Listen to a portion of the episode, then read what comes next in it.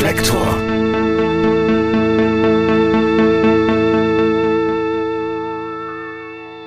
Herzlich willkommen. Ich möchte wirklich kein Ignorant sein. Daher werde ich hier bei Reflektor Rap und Hip-Hop nicht vernachlässigen. Es gibt in diesem Bereich meiner Meinung nach viele interessante Gesprächspartner. Ich entschied mich nun als erstes für die Antilopen Gang. Insbesondere, weil mir ihr erster Hit, Beate Zschäpe hört You Too, als er im Jahr 2014 erschien, sehr gut gefiel. Ich fand, der Text ist ein gelungenes Beispiel, Politik in Popmusik zum Klingen zu bringen. Aber auch der Humor, der in vielen Texten der Antilopen Gang zum Tragen kommt, ist mir in vielerlei Hinsicht nah. Ebenso wie ihre nach außen getragenen Selbstzweifel. Nicht zuletzt finde ich sie auch musikalisch toll. Die Antilopen Gang gründete sich in der jetzigen Form im Jahr 2014. Sie haben bisher vier Alben veröffentlicht, die ich allesamt empfehlen kann. Ihr aktuelles, Abbruch, Abbruch, erschien unlängst am 24. Januar 2020. Da Kolcher, Panikpanzer und Danger Dan in Gesprächen eine höchst erfrischende Gruppendynamik zelebrieren, erschien es mir unvermeidbar, sie alle drei einzuladen. Es gibt übrigens bei Spotify eine Reflektor-Playlist mit Musik der Antilopen Gang und anderen im Podcast angesprochenen Titeln. Und nun viel Spaß beim Gespräch. Hallo Panikpanzer, hallo Kolja, hallo Danger Dan. Ich freue mich sehr, euch hier in meiner Sendung oder in meinem Podcast Reflektor zu haben. Und das ist das ein Experiment für mich auch, weil es mein erstes Gespräch unter acht Augen beziehungsweise acht Ohren. Ich dachte, dass es irgendwie wenig Sinn ergibt, nur mit einem von euch zu sprechen, weil ihr ja alle drei rappt in der Band, weil ihr alle drei MCs, sagt man, MCs seid und, ähm, und auch singt und daher dachte ich mir, ich probiere das einfach mal, wie das in einer etwas größeren Runde funktioniert. Und ich, wenn ich jetzt mal ab und zu eure Namen sage, äh, dann seid nicht irritiert weil das ist nur, damit die Hörerinnen und Hörer das besser nachvollziehen mhm. Können. Ich werde auch versuchen, euch nicht wie in der Schule aufzurufen oder so. Ihr habt ja in diesem Moment ein neues Album veröffentlicht mit dem Titel Abbruch, Abbruch. Am 24.01. ist das erschienen. Und ähm, es war gar nicht so einfach, dass wir einen gemeinsamen Termin gefunden haben, obwohl der Wille bei uns allen da waren. Ähm, also eure Promomaschine läuft, glaube ich, ganz gut im Moment. Und was mich da interessiert hat, wie ist das eigentlich? Ich habe wahrgenommen, dass im Hip-Hop und Rap ja eigentlich die Bedeutung von Alben sehr zurückgegangen ist. Denkt ihr noch sehr stark in Alben oder denkt ihr auch mittlerweile eher im Single-Format? Wie ist das bei euch? Also ich ergreife mal das Wort. Das ist Daniel. Also vielen Dank für die Einladung, wir freuen uns sehr und es ist sehr, sehr gut, dass wir zu dritt äh, oder jetzt mit dir zu viert hier sprechen können, weil man die Widersprüchlichkeit der Antilopengang, die in sich geschlossene Widersprüchlichkeit auch nur so sehr gut darstellen kann. Und wir freuen uns sehr, dass das mit dem Termin nicht so auf Anhieb geklappt hat, war nicht nur die Promomaschine, sondern auch mein Urlaub und meine Unzuverlässigkeit. Aber der Herr Kolja, der neben mir sitzt, der hat, der hat uns ja aus der Scheiße geritten und hat das hat das dann im Anschluss, nachdem ich das an ihn übergeben habe, ging es dann ja auch schnell mit der Terminfindung. Als einziger, der nicht in Berlin wohnt, habe ich das hier mal übernommen und bin dann aus Düsseldorf gekommen. Ja. Wo wohnt du? Wohnst in Düsseldorf genau. und, und, ihr beide wohnt in Berlin. So ist es, ja. Mhm. Also ich Panikpanzer und Danger Dan, wir wohnen beide in Berlin. Und jetzt ging es um die Frage, ob wir an Album vom Albumformaten denn noch so festhalten. Genau. Oder wie wir das, wie wir das beobachten. Wollt ihr? Darf ich? Ich kann gerne, wenn du es mir schon so anbietest. Aber liebend. also die Antwort ist auf jeden Fall ja, wir denken noch ganz stark in, in Albumformat. Also wenn wir eine Platte machen, dann komponieren wir ein Album und wir haben auch viel mehr Lieder gemacht, als am Ende auf dem Album gelandet sind. Da kann es sogar auch mal passieren, dass ein Lied, das wir eigentlich echt super finden, einfach runterfliegt, weil es eben nicht in das Album passt. Mhm. Und ähm, das haben wir so gemacht und das haben wir auch immer so gemacht. Also es geht dann schon darum, dass wir versuchen, einen roten Faden zu finden, eine Dramaturgie, die Reihenfolge der Songs äh, ist einfach auch wichtig. Und das stimmt, dass das im Hip-Hop jetzt gerade immer weniger wird, dass zumindest die neueren Künstler in erster Linie halt Singles auf Spotify hauen. Und das machen wir zwar auch, aber das sind auf jeden Fall Albumauskopplungen. Ja, ich, meine Frage war natürlich auch ein bisschen, ähm, mit dem, mit dem Hintersinn, ich habe ja euer Album nun gehört, Abbruch, Abbruch, und ich würde dir oder euch vollkommen recht geben, dass man merkt, dass sich Stücke aufeinander beziehen und aber dennoch, wie du auch schon sagtest, ihr habt ja die, davor einige Singles veröffentlicht und das, aber das machen wir als Indie-Rockband ja mittlerweile genauso und ähm, wir mussten uns auch erstmal ein bisschen gewöhnen an diese neuen Veröffentlichungspolitiken. Aber ich finde es eigentlich ganz gut, weil man das macht auch neugierig und man kann auch antäuschen mit Singles und so habe ich das bei euch jetzt auch erlebt und dann erschließt sich die Sache aber in der Gesamtheit, wenn man das dann hört und ähm, ja, für mich ist es immer, wenn ich hier jemanden bei Reflektor interviewe, ganz wichtig, dass ich mich im Vorfeld auch mit dem Gesamtwerk auseinandersetze. Deshalb wird es auch jetzt so ein bisschen durch eure gesamte Geschichte gehen, wenn das okay ist. Und, und als ich ähm, mal nach dem Anfängen ein bisschen geforscht habe, habe ich gemerkt, dass es gar nicht so, so einfach ist, äh, wirklich den Punkt zu finden, wo ihr angefangen habt. Also ihr Stimmt es ist ja erstmal, muss man dazu sagen, ihr Panikpanzer und du Danger Dan, ihr seid Geschwister. Und ähm, ich würde mal sagen, so im Jahr 2003 kreuzten sich dann eure Wege mit denen von Culture und ähm, ihr war Teil der, der Anti-Alles-Aktion, einer Gruppe mit neun Mitgliedern ähm, und habt dort in diversen Kombinationen ganz wild durcheinander eigentlich Alben veröffentlicht, meist digital. Und ähm, ja, vielleicht könnt ihr mich mal aufklären, wie, wie genau ging das bei euch los? Wart ihr von je an Rap-Music-Fans oder was, was ist eure Sozialisation gewesen? Oder ist das auch unterschiedlich? Mm, ja, ich glaube, also das ist bei uns allen ganz unterschiedlich. Äh, mir ist jetzt vor kurzem erst irgendwie aufgefallen, dass das in meiner Biografie haben sich so, hat sich Fantum nie überschnitten. Ganz, ganz seltsam. Also ich bin irgendwann ähm, als junger Teenager so voll auf den Hip-Hop-Film gekommen und dann war ganz klar, ich bin Hip-Hopper und Rap ist das Ding. Und irgendwann Anfang der 2000er habe ich komplett die Lust daran verloren. Das war die Zeit, wo ich mich auch irgendwie politisiert habe und dann war halt irgendwie ähm, äh, das hausbesetzter Tape interessanter für mich als Hip-Hop. Und dann habe ich einfach dieses Hip-Hop-Ding für mich komplett weggekattet. Das ging aus irgendeinem Grund, was ich heute gar nicht nachvollziehen kann. Es ging nicht parallel und bin dann nach so einer Pause von zwei, drei Jahren wieder auf den Hip-Hop-Film gekommen. Ähm, und das war dann auch ungefähr die Zeit, wo sich unsere Wege gekreuzt haben. Äh, 2003 exakt, äh, wie du schon eben gesagt hast. Und ähm, das war noch gar nicht die Zeit der Anti-Alles-Aktion übrigens, sondern da waren wir, haben wir uns getroffen im im Rahmen des Hip-Hop-Partisanen-Netzwerks, so hat sich das genannt.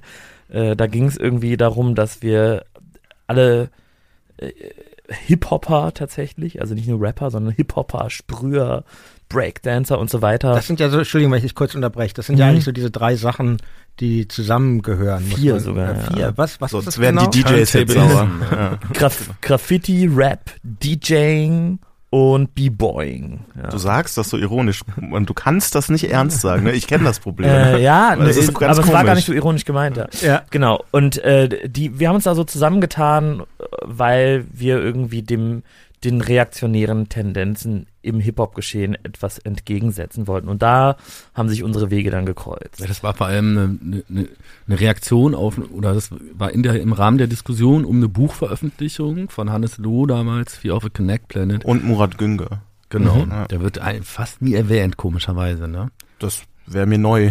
ich glaube, nur du erwähnst den. Ich, irgendwie ist Hannes Loh für mich so das Ding, so wegen Anarchist Academy.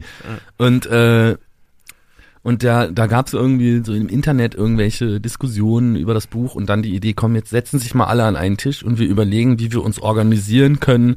Aber tatsächlich ging es da um eine politische Organisa Organisierung.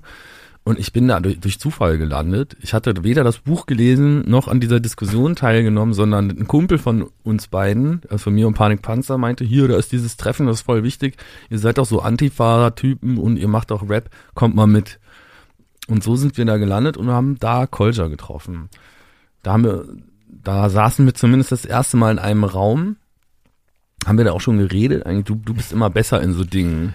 Nee, also ich erinnere mich an dich auch nur ganz dunkel, aber das waren auch, ich würde mal schätzen, so ungefähr 30 Leute aus ganz Deutschland.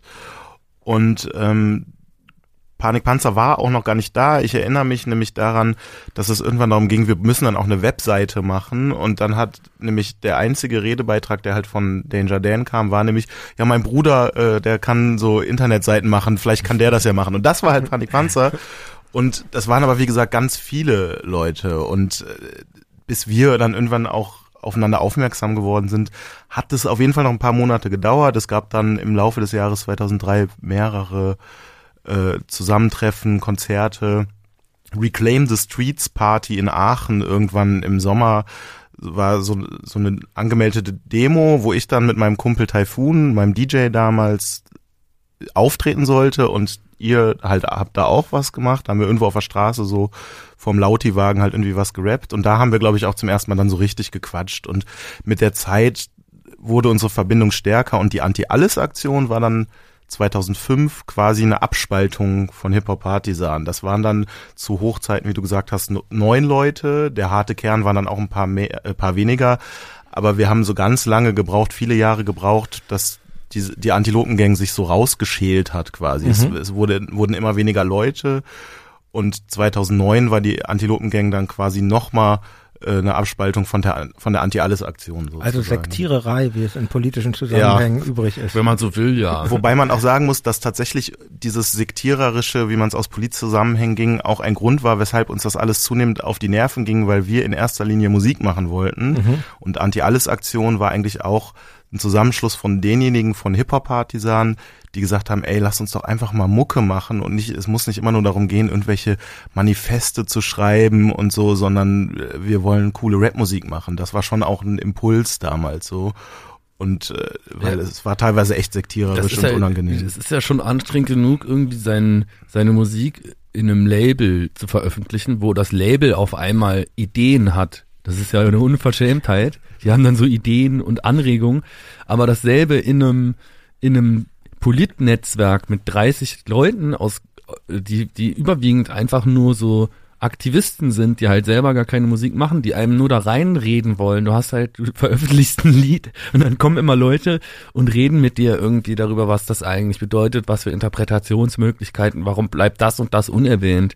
Wenn du was gegen Sexismus sagst, warum mhm. sagst du nichts gegen das Waldsterben oder so, ja? Also das ging, war halt, war halt schon anstrengend eher. Also da war schon so ein Grundkonflikt implantiert, glaube ich, die, die, das Dogma der Politik und die Freiheit der Kunst, die ja, also ich habe das auch oft so erlebt, dass das sich mitunter schlecht miteinander verträgt und also verstehe ich das richtig, dass quasi Anti-Alles-Aktion so ein bisschen in eine spaßvollere Richtung ging, als das, äh, das wo, wo, wo er das Hip-Hop-Partisan ich glaube. Das, das, vor allem waren da einfach keine Aktivisten, ja. sondern es waren alles Rapper. Mhm. Also das war dann zum ersten Mal Zusammenschluss wirklich nur von Rappern, die irgendwie gesagt haben, wir machen Musik und machen die irgendwie zusammen und sind so, mit so einem Posse-Gedanken. Die kamen ja auch aus allen möglichen Städten, aus München, äh, Düsseldorf, Aachen.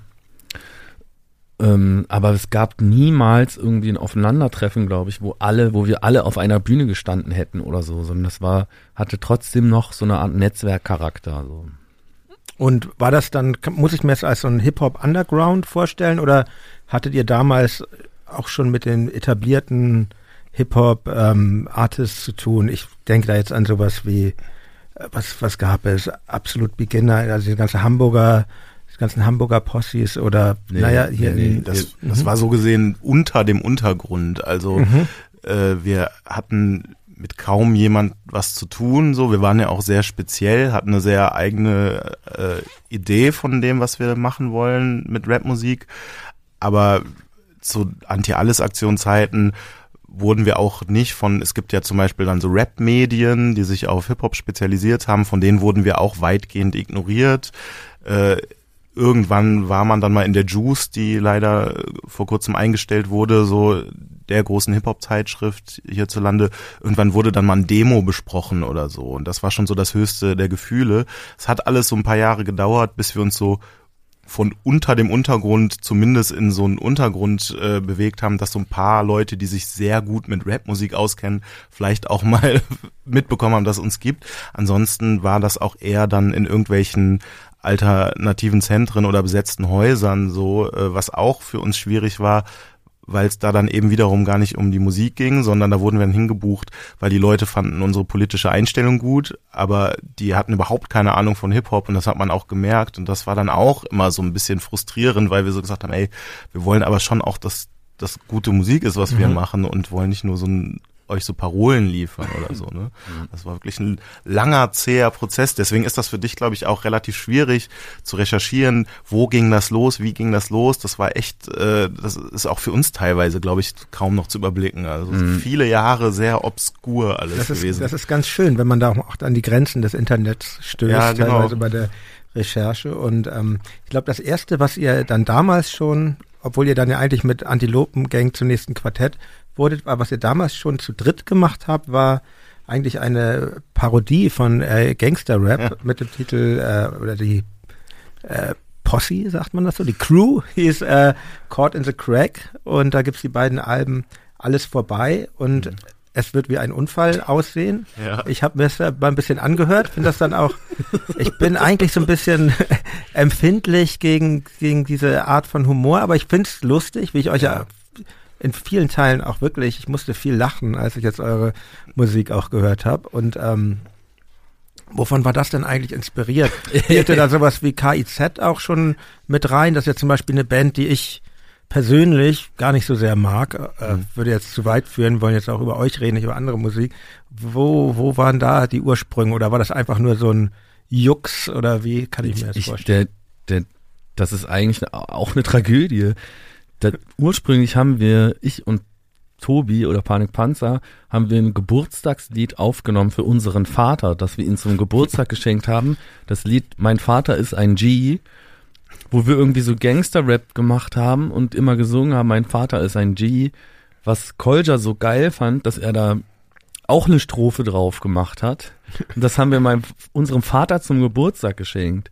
Und äh, sollte eigentlich nie veröffentlicht werden, aber wir fanden es so lustig und auch die Charaktere, die wir uns dann so ausgedacht haben, die so Gangster-Rap machen, fanden wir so lustig, dass da irgendwie dann auf einmal ein Album draus wurde. Ja, aber das hatte auch einen bestimmten Grund, äh, nämlich zu diesem Zeitpunkt, so um 2004 rum, war das so, dass wir eigentlich fast jedes Wochenende unterwegs waren, irgendwo so kleine Konzerte gespielt haben, immer wie gesagt so politisch konnotiert, aber so richtig Bock hatte das eigentlich zu dem Zeitpunkt nicht mehr so gemacht. Und tatsächlich war Caught in the Crack wie so ein Ausweg aus so einem Dilemma, denn wir haben dann ähm, die Idee gehabt, weil es eben dieses Lied gab, mein Vater ist ein G, ey, lass uns einfach unter falschem Namen ein Gangster-Rap-Projekt machen. Ich glaube, ursprünglich wollten wir sogar ein Tape machen und überhaupt nicht verkopft daran gehen und einfach Blödsinn machen. Und das war dann witzigerweise das erste Mal, dass wir zu dritt wirklich was gemacht haben. Aber es bedeutete für uns, dass wir den Spaß an Rap-Musik machen wiederentdeckt haben, weil wir eben einfach drauf losgeschrieben haben. Es ging darum, lustige Sprüche zu machen, nicht so viel nachdenken, sich nicht so viel mit dem Drumherum befassen, sondern einfach das machen. Und es hat auch was zu tun mit einer Abgrenzung gegenüber dem, was man damals noch gar nicht Zeckenrap genannt hat. Das ist ja heute ein Begriff, den gibt es. Den hat tatsächlich auch Caught in the Crack erfunden, diesen Begriff. Es gab auf Caught in the Crack, dem Alles vorbei Album, dem ersten, ein Lied, das hieß Schluss mit Zeckenrap. Und das war so ein bisschen der Tenor. Wir sind jetzt Gangster, ja. Ja. Und, und aus irgendeinem Grund hat das dann dazu geführt, dass wir gemerkt haben, ey, das macht ja voll Bock. Wir haben auch viel schneller geschrieben, viel mehr Musik zusammen gemacht. Und da wurde eigentlich unser Verbund so gefestigt. Und das zweite Caught in the Crack Album drei Jahre später war dann äh, ironischerweise auch das erste Projekt von uns, was ein bisschen in der Hip-Hop-Szene äh, bemerkt wurde, weil viele das einfach eine gelungene Parodie fanden auf diesen Gangster-Rap, der ja zeitgleich aufkam. Mit KZ hatte das nichts zu tun. Die sind zeitgleich auch bekannt geworden und haben vielleicht hier und da Sachen gemacht, die ein bisschen ähnlich klingen, aber das, das war parallel, das war jetzt keine äh, Inspiration für uns. Oder so. Ja, ich glaube, wir hatten auch da schon viel mehr so Querverweise. Also man hört auch den in the Crack Sachen noch an, dass wir aus so linksradikalen Zusammenhängen kommen und ständig Witze auch darüber gemacht haben. Also da sind eigentlich in jedem Lied sind da irgendwelche Insider, die man nur versteht, wenn man so eine so eine diese linksradikale Zermürbende Welt. zermürbende, ja, diese, diese Indoktrination einmal durchlebt hat. So.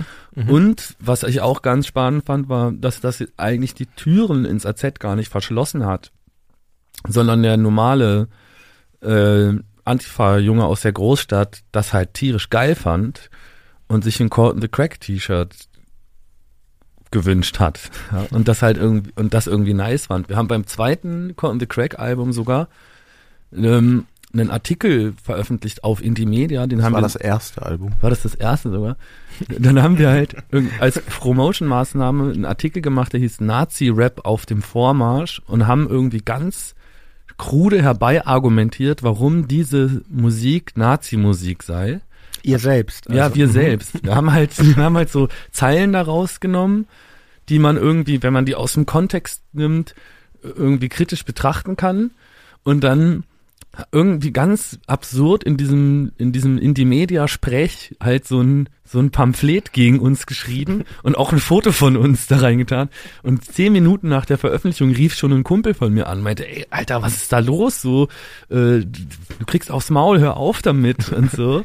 Aber die Leute, haben- die meisten Leute haben es sofort verstanden, dass wir das sind und dass das halt ähm, ein Witz ist. Aber ihr habt das nicht weitergeführt, sondern es kam dann ja euer erstes, das erste Antilopen-Album raus im Jahr 2009 und zwar als Quartett. Da war ja ähm, Nemesis dabei, euer vierter Mann, der, das ist glaube ich, da werden wir auch gleich noch drüber sprechen, warum er nicht mehr dabei ist. Und das, das Album hieß den Titel ähm, Spastic Disaster und hatte, glaube ich, so den ersten richtigen Hit enthielt das von euch mit ähm, Fick die Uni. Und das war dann, ich glaube, das Album gab es auch nur ähm, als Download, oder? Wenn ich das Es oder gab eine hunderter Auflage mit selbst besprühten CD-Rohlingen tatsächlich. ah, Kann man sich mit viel Glück für äh, dreistellige Beträge auf Ebay, glaube ich, noch schießen, aber äh, oder Discogs empfehle ich immer. Für, ja, ich weiß nicht mal, ob das da einen Eintrag hat, doch wahrscheinlich schon. Ja. Hat's. es war ein Free-Download in erster Linie. Genau. Witz, und, und das Lied wurde ja so ein bisschen viral dann tatsächlich, also oder der Track Fick Ja. die Uni. Ja, erst, erstmal wurde der, glaube ich, tatsächlich ähm, sehr schlecht angenommen. Ich, Mhm. Also erstmal haben sich ein paar Leute drüber aufgeregt und dann hat sich das so irgendwie in, in, in ein paar Monaten oder ich weiß nicht, wie lange das gedauert hat, hat sich das gewendet und dann war das tatsächlich, glaube ich, unsere unser erstes virales Ding. Ey, auch, auch interessant. Also das ist in Zusammenhang, es gab da diesen, die Studentinnen in Deutschland nannten das Summer of Resistance. Es gab halt irgendwie gegen Studien, gegen die Einführung von Studiengebühren, so kurz nach Bologna, bundesweite Kampagnen gegen Privatisierung von Bildung. Und in dem Rahmen, in diesem Rahmen, also ab, abgefahrenerweise wieder in so einem politisch, politisch, mit so einem politischen Hintergrund, hat sich dieses Lied halt tierisch verbreitet und war dann irgendwie Teil jeder Studieparty oder jeder, jeder Asta-Party zumindest. So. Obwohl, obwohl, obwohl äh, dieses Lied ja eigentlich dann doch das Studierendenleben viel, sehr viel pauschaler angreift, als sich jetzt nur gegen Studiengebühren oder so zu äh, widmen. Wie, wie es wird ja ihr sogar- heute darauf? Es wird ja sogar da gesagt, Studenten brauchen mehr Studiengebühren. Ne? Also Stimmt, ja. es ist, es ist eine Tradition, die wir jetzt in der Jetztzeit mit Lied gegen Kiffer gerade fortgesetzt haben, so ein, eine Hasstirade irgendwie. Ähm, was war nochmal die Frage? Wie wir heute darauf blicken? Ja, genau. Seid ihr damit noch zufrieden? Spielt ihr das aktuell noch live? Ja, das Lied, Ja, wir, spielen es live und wir haben eigentlich bei jeder Tour, glaube ich, mal ganz kurz überlegt, ob wir es rausnehmen. Äh, aber es macht zu viel Spaß noch. es gab aber, also kurz nach der Veröffentlichung, echt dann irgendwie, also in den ein, zwei Jahren danach, gab es dann einen Moment, wo es genervt hat. So und äh, das war dann auch das erste Mal, dass auf Konzerten plötzlich nur noch dieses Lied gefordert wird. Man sich irgendwann dachte so, okay, ihr wollt eh immer nur dieses Lied hören und egal was wir gerade spielen, nach jedem Song ruft irgendein Idiot im Publikum, fick die Uni! So, und äh, das gipfelte darin, dass wir dann einmal bei einem Konzert, wenn ich mich recht erinnere, in St. Ingbert, ähm, den, den Song sehr oft hintereinander gespielt haben. Also bestimmt achtmal oder so, bis der Raum leer war. Das ist eine gute Reaktion Äh, darauf. ja, ich finde auch, das war einer der besseren Momente der Antilopen-Gang. da waren wir konsequent. Ähm, aber irgendwie sind wir dann auch zu Pop oder oder keine, also zu, haben wir dann auch zu sehr Lust. Ich, ich weiß nicht. Also irgendwie gibt man es den Leuten dann auch. aber ist man, schon okay, aber zu wir, spielen. wir spielen es ja auch in einer anderen Version. Man Genau. muss auch nämlich sagen, der Beat war auch einer der schlechtesten, den wir je hatten. Es war auch alles ein Zufallsprodukt. Wir hatten eigentlich ein, so ein, oder ihr hattet mit Freunden, ich war da gar nicht beteiligt, so einen Hochzeitssong für einen Kumpel gemacht mit diesem Beat. Und als wir damals das Spastic Disaster Album gemacht haben, waren wir halt eigentlich schon fertig, aber es gab noch die Idee, dieses Lied über Studenten zu machen und da kein Beat mehr da war, haben wir halt den genommen, obwohl wir den gar nicht mochten. Konnte ja keiner anders ausgerechnet, das dann sich so verbreitet. Und ganz schnell haben wir gemerkt, wir ertragen eigentlich selbst die Musik gar nicht und deswegen haben wir den in vielen Versionen gespielt, den Song. Mittlerweile ist es eine Punkrock-Version, die, die wir da live machen und so konnten wir uns das Lied selbst bewahren, weil wir das einfach abgeändert haben. Und, und diese Widersprüche, in die ihr euch da begebt, weil ihr seid ja teilweise auch, habt ja teilweise auch selbst studiert. Ich glaube, du, ja. Kolja, hast auch äh, fertig studiert, ja. oder? Ich weiß nicht, wie das bei euch. Ich bin Studienabbrecher, bekenne ich ja hier und ich bin auch stolz darauf. ähm, ich weiß nicht, wie das bei euch ist. Ich, ich habe mein Studium abgebrochen, auch ah, ja. vor, vor kurzem erst. Glaub, Gratulation. Letztes Jahr oder vorletztes Jahr. Ja. es tut noch ein bisschen weh, muss ich sagen. aber, ich, aber ein bisschen stolz auch. Irgendwann wirst du es genießen. Ich habe äh, ich habe nicht studiert. Ich habe mal, ich habe eigentlich auch gar kein Abitur. Ich habe die elfte Klasse nicht geschafft. Ich bin auch Schulabbrecher. Ich habe dann mal mit einem faulen Trick mich in der Uni eingeschrieben und hab, war offiziell mal Student, aber gebe ganz offen zu, dass ich da jetzt nicht so oft hingegangen bin. Und dann habe ich, also ich bin auch Studienabbrecher jetzt, aber einer, der nicht zählt, weil es alles ein einziger Betrug war. Ich gratuliere dir trotzdem. Und gut, dann bleibt, bleibt die Frage, ähm, geht an dich eigentlich, Kolscher. Du siehst mhm. dann keinen Widerspruch, diesen Track zu performen. Ich, äh, der Track war sogar meine Idee und äh, als erstes gab es meine Strophe, die habe ich damals in einer Uni-Vorlesung geschrieben.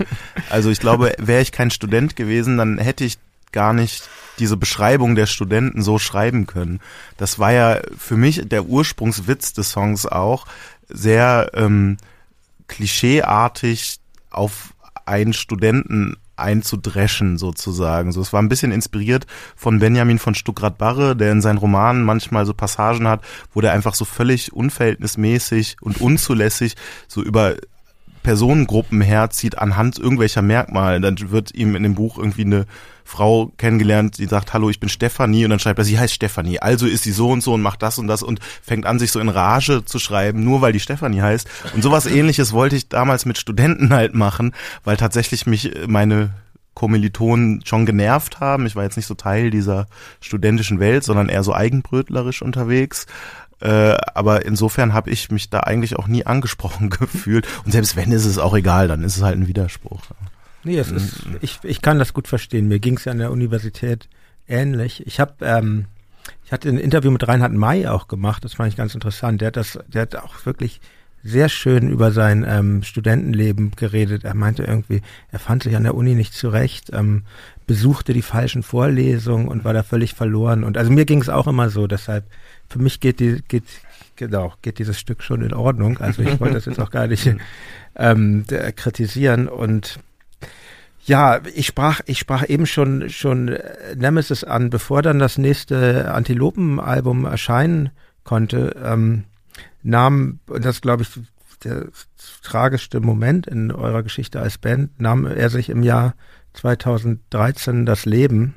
Und ich meine, Gott sei Dank hatte ich in meiner engeren Umgebung nie mit einem Suizid zu tun, aber wie, wie verkraftet eine Band denn das? Ist das, war, war das überhaupt noch möglich, dann äh, so unbeschwert und auch lustig ja eigentlich, wie ihr zum Teil seid. Eure Band ist, man darf die bestimmt nicht auf Humor reduzieren, aber ähm, wie habt ihr das geschafft, das zu überwinden? Also das, äh, das wäre ein Riesenchaos erstmal, was so Trauerprozesse kann man, glaube ich, nicht, die, die haben, da ist Platz für jede Stimmung. Ne? Also man kann Teil vom Trauer, Trauerprozess kann sein, wütend durch Düsseldorf zu rennen und alle Wände voll zu taggen und zu sprühen und auf alles zu scheißen. Und kann sein, dass man irgendwie äh, zusammen in der Ecke sitzt und weint und so. Aber alles in allem war dieser, hat dieser Trauerprozess uns viel mehr zusammengeschweißt als äh, uns auseinanderdividiert. Also wir sind danach alle ins Tätowierstudio gegangen und haben uns die Antilope tätowiert und haben gesagt, jetzt erst recht. So. Und haben, also ich glaube, die Antilopengang und auch die Antriebskraft der Antilopengang im Jahr 2013 war auch Trauer und Trauerbewältigung vielleicht. Also die Möglichkeit zusammen weiter zu gehen, auf Bühnen zu gehen, sich zusammen zu besaufen und Scheiße zu bauen und aber auch die Möglichkeit zusammen im, irgendwo zu sitzen und Texte zu schreiben und zu reden, die äh, hat uns, glaube ich, allen sehr weitergeholfen in der Zeit. Und es ist nicht so, dass man dann denkt, so fuck, ich muss jetzt alles, was irgendwie mit Jakob zu tun hat, abbrechen oder so, sondern im Gegenteil, man muss ja durch alles durchgehen. Und Jakob war Nemesis nur Genau. zur Erklärung. Dann, das, also ich erinnere mich sehr gut an das erste Konzert, das wir danach wieder gegeben haben. Das war recht schnell. Kolja weiß sowas immer genau. Das, ja, das, das war Anfang Mai, du sagst es ja in deiner Strophe sogar, Anfang Mai AZ Aachen, also in der Strophe von unserem neuen Lied 2013 zur am Erklärung. aktuellen Album. Genau, also Jakob hat sich am 20.03. das Leben genommen und Anfang Mai haben wir wieder ein Konzert gespielt. Wir hatten eigentlich vorher Konzerttermine, die haben wir abgesagt, aber im Laufe der Woche, Wochen nach seinem Tod war für uns immer klarer, wir müssen wieder auf die Bühne, was sollen wir denn sonst machen? Also auch ihm zu ehren gewissermaßen, wie auch diese Tätowierung auch wie ein Tribut auch an Jakob war, weil Antilopengang war so unser gemeinsames Ding und wir haben so gemerkt, es gibt eigentlich keine Alternative. Also wir werden manchmal gefragt, wie konntet ihr weitermachen? Habt ihr überlegt, euch aufzulösen? Das war nie Thema, sondern ganz im Mhm. Gegenteil. Wir haben gesagt, jetzt erst recht. Vielleicht ist dazu aber auch wichtig zum Verständnis, ähm, wir waren im Endeffekt bis zu Jakobs Tod auch keine klassische Band. Wir waren zwar mittlerweile zu viert und haben uns Antilopengang genannt, aber es gab nie ein gemeinsames Album. Auch Spastic Disaster, das ist auch äh, so eine Verwirrung, die wir da gestiftet haben, war eigentlich ein Album von Panik Panzer, Kolja und Nemesis und Danger Dan war nur bei drei Liedern als Gast dabei und deswegen haben die Leute, weil wir uns gleichzeitig mit der Veröffentlichung aber auch Antilopengang genannt haben, immer gedacht, das ist Antilopengang featuring Danger Dan. Sprich, das waren alles sehr konfuse Projekte. Da haben wir zwei und drei mitgemacht. Es gab ein Album von Nemesis und Danger Dan. Dann hat hier jemand ein Soloalbum gemacht. Und erst mit dem Tod von Jakob haben wir gesagt, okay, wir ziehen jetzt als Konsequenz einfach daraus, wir setzen alles auf die Antilopengang-Karte und wir machen auch nur noch alles zu dritt. Das war irgendwie für uns der naheliegende Gedanke. Und in dem Moment beginnt eigentlich erst die Geschichte der Antilopengang als richtige Band, die auch nur noch immer zu dritt bei Auftritten aufkreuzt. Vorher waren wir in den selten, seltensten Fällen alle bei Auftritten. Das war fast nie da. Ich genau, hatte, du warst oft nicht da. Ich habe damals noch so als Organist und Keyboarder gearbeitet. Ich war schon immer mit anderen Bands irgendwo in Europa unterwegs, ganz viel in Frankreich und In hatte welchem Musikbereich denn dann? Roots Reggae. Mhm. Ich habe fast nur in so Roots Reggae Sachen gemacht, bisschen Skinhead Zeug und dann Oi. Nee, also schon so mit so alten Roots-Nerds, aber Ja. wir haben dann so Jummies, äh, die so eingeflogen wurden nach nach Frankreich, dann haben wir da als Backing-Band gespielt oder Mhm. halt mit so deutschen Sängern, Sebastian Sturm zum Beispiel, was schon sehr Jazz-Fusion-mäßige Ja. Musik war, aber das hat super Bock gemacht. Aber da habe ich halt schon professionell Musik machen können, ne? Und irgendwie to Panik Panzer und Kolja und Nemesis, äh, mit denen war das eher Chaos. Also die wussten ja auch nicht, was ein Soundcheck ist oder so, ne? Wir hatten halt irgendwie so ein Mikro, die haben da reingeschrien. Also die ganze Show einer Antilopengang-Auftritt fing eigentlich schon an, während, wenn man in sich in das Auto dann Zug gesetzt hat, dann wurde gesoffen und gepöbelt und dann wurde, und dann wurde auf den Bühnen teilweise auch nur Tiergeräusche gemacht oder so. Und äh, das Also der ganze, der ganze Akt des Tourens war eine Performance. das war eine riesen Performance. Anstrengend Das war war das. sau anstrengend. Wir haben teilweise tagelang nur mit so solchen Stimmen geredet. Wir haben uns nur noch so unterhalten die ganze Zeit und dann immer so ein bisschen Hamburger irgendwie reingedreht. Das war total absurd. Und ähm, es hat auch Spaß gemacht, aber Ja. ich, aber ich habe zu der Zeit halt auch schon versucht, von Musik zu leben Ja.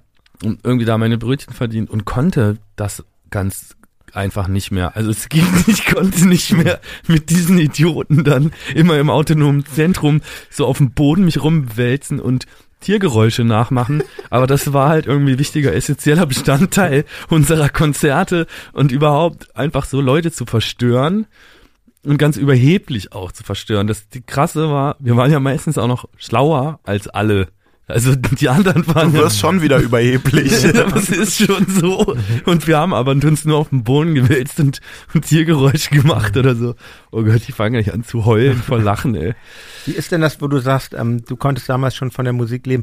Äh, kurze Zwischenfrage. Ich komme ja so aus so einer Musikszene, so eher aus dem Punk- und Indie-Bereich, wo das Geldverdienen eigentlich immer sowas äh, Verpöntes hatte. Vor allen Dingen bei den, mehr bei den Leuten, die das gehört haben, als bei den Leuten, die Mhm. wirklich äh, ihre Arbeitskraft da reingesteckt haben. Und im Rap und Hip-Hop ist das ganz anders. Da wird das ja auch wirklich äh, in den Texten oft thematisiert, dass das ein Wert an sich ist, äh, reich zu sein und äh, Geld zu haben. Findet ihr das gut oder äh, Ja, was, was, was so- findet ihr gesünder, sagen wir mal so? Äh, Ich konnte davon lesen, äh, leben ist, äh, also Tobi hat mich gestern nochmal dran erinnert, dass aus der Zeit ungefähr mal, ich musste hinterher mal dem Arbeitsamt irgendwie, äh, beim, wegen, musste mal irgendwie nachweisen, wovon habe ich eigentlich in der und der Zeit gelebt. Und die haben immer gefragt, hey, wie geht das? Und dann haben die sich so einen Kontoauszug angeguckt, wo Tobi mir fünf Euro überwiesen hat und wollten wissen, was ist das? Und dann und Tobi meinte halt, naja, er hatte halt nur fünf Euro, ich hatte halt nichts und ich brauchte irgendwie Nudeln.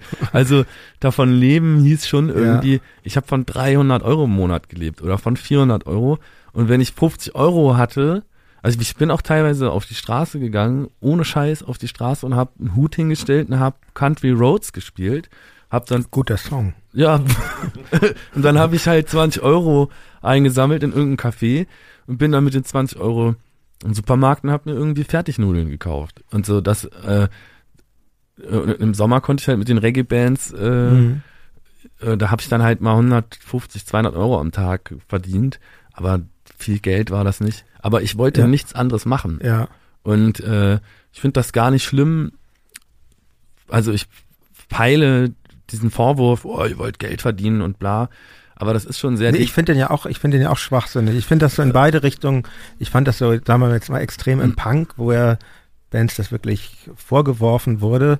Was finde ich totaler Blödsinn, weil es doch irgendwie kostet ja Zeit und dann muss das ja irgendwie entlohnt werden. Das finde ich Quatsch, aber im Hip-Hop finde ich es auch irgendwie ein bisschen traurig. Also ich meine jetzt die, dezidiert nicht euch, aber viele, viele Künstler, wo das quasi, ja, ihr wisst ja, wie es ist, wie, wo in den Videos immer mit Geldscheinen rumgeworfen wird und, ähm, und das irgendwie extrem als das Ziel an sich äh, hingestellt wird, möglichst viel Geld zu haben, möglichst viel äh, Markenklamotten. Das ähm, ist und so, das äh, ist, das der- ist, ist das, ich finde das irgendwie so. Das hat sich ja auch verändert, Traurig, übrigens. ja. Ne? In Ja. Deutschland äh, zumindest, in den 90ern, war das auch total verpönt. Fettes Brot haben diese ähm, Nordisch by Nature Single damals vom Markt genommen, weil das Mhm. Lied so erfolgreich wurde. Keiner wollte mit der Bravo sprechen, also aus dieser Szene der 90er Jahre, das war ja damals auch so, dass es ganz schnell diese Kommerzvorwürfe gab. Das hat sich in den letzten Jahren ein bisschen geändert.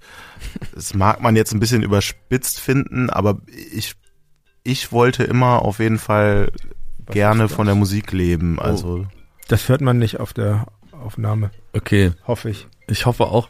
jetzt, Bin kann, jetzt kann man es aber auch kurz ausmachen. Ne? Jetzt reden wir eh drüber. Ist das mein Handy? Ja, es ist deins. Also meins klingelt gar nicht, aber das, ich, für alle, die jetzt zuhören gerade, ein Handy klingelte. Es war nicht von den Antilopen.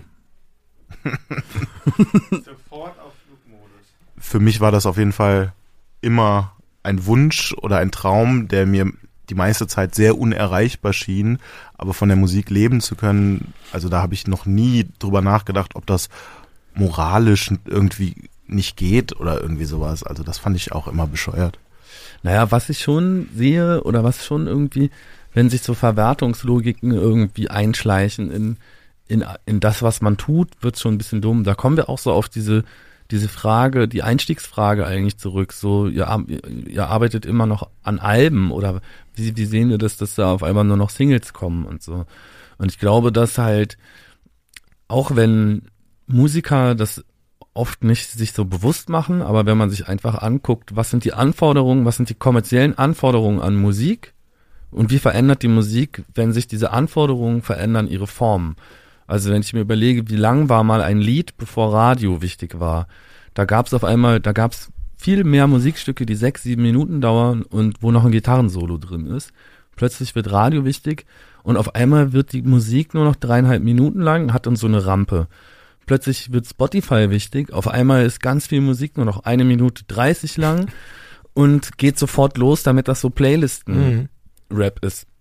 Ich bin mir gar nicht sicher, wie bewusst Leute, die solche Musik dann komponieren oder die das auch irgendwie für richtig halten. Also ich halte so einen so ein sieben Minuten Stück mit Gitarrensolo auch nicht mehr so richtig aus, muss ich sagen. Ich bin ganz froh über Popmusik schämen. Ich mag das, wenn es so einfach ist und so.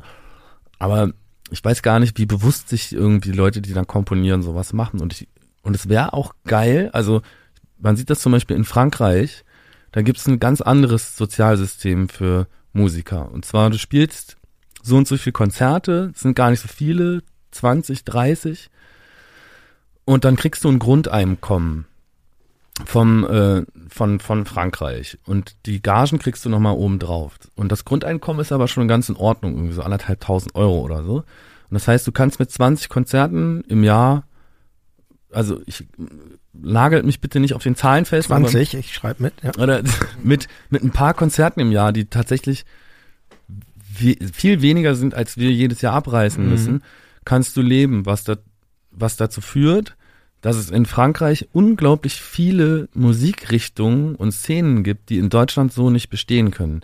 Hier musst du als Musiker dann so Coverbands machen und auf Hochzeiten spielen oder dich irgendwie durchschlagen. Da gibt's auf einmal so Chanson Française Bands, die mit Geigen Rock machen. Das klingt dann so wie feine Sahne Fischfilet nur mit Geige oder so.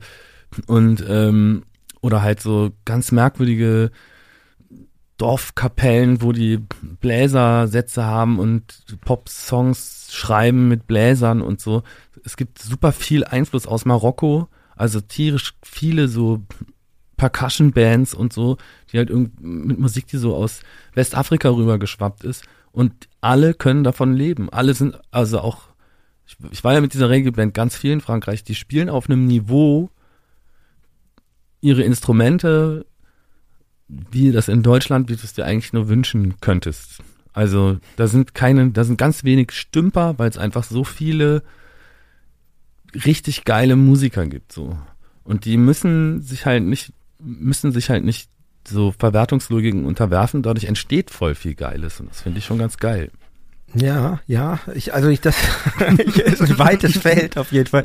Ich höre das so zum ersten, es ist auch echt ein schwieriges Thema. Inwieweit greift der Staat damit ein? Ist das im, im Pop-Bereich äh, gut oder nicht? Das klingt jetzt erstmal nicht nach so einem regulativen Mhm. Eingriff, aber ähm, irgendwann werde ich mich damit auch nochmal beschäftigen. Aber jetzt komme ich zurück zu, zu euch. Ich habe hab mich wieder in Rage geredet. Nee, nee, das ist gut. Dafür ist ja hier diese Sendung auch da, dass man jetzt nicht so ganz auf den Punkt immer alles äh, machen muss. Und wie gesagt, ich kann da nur nicht so viel zu sagen, weil ich ähm, pflege, nach Frankreich nicht zu fahren.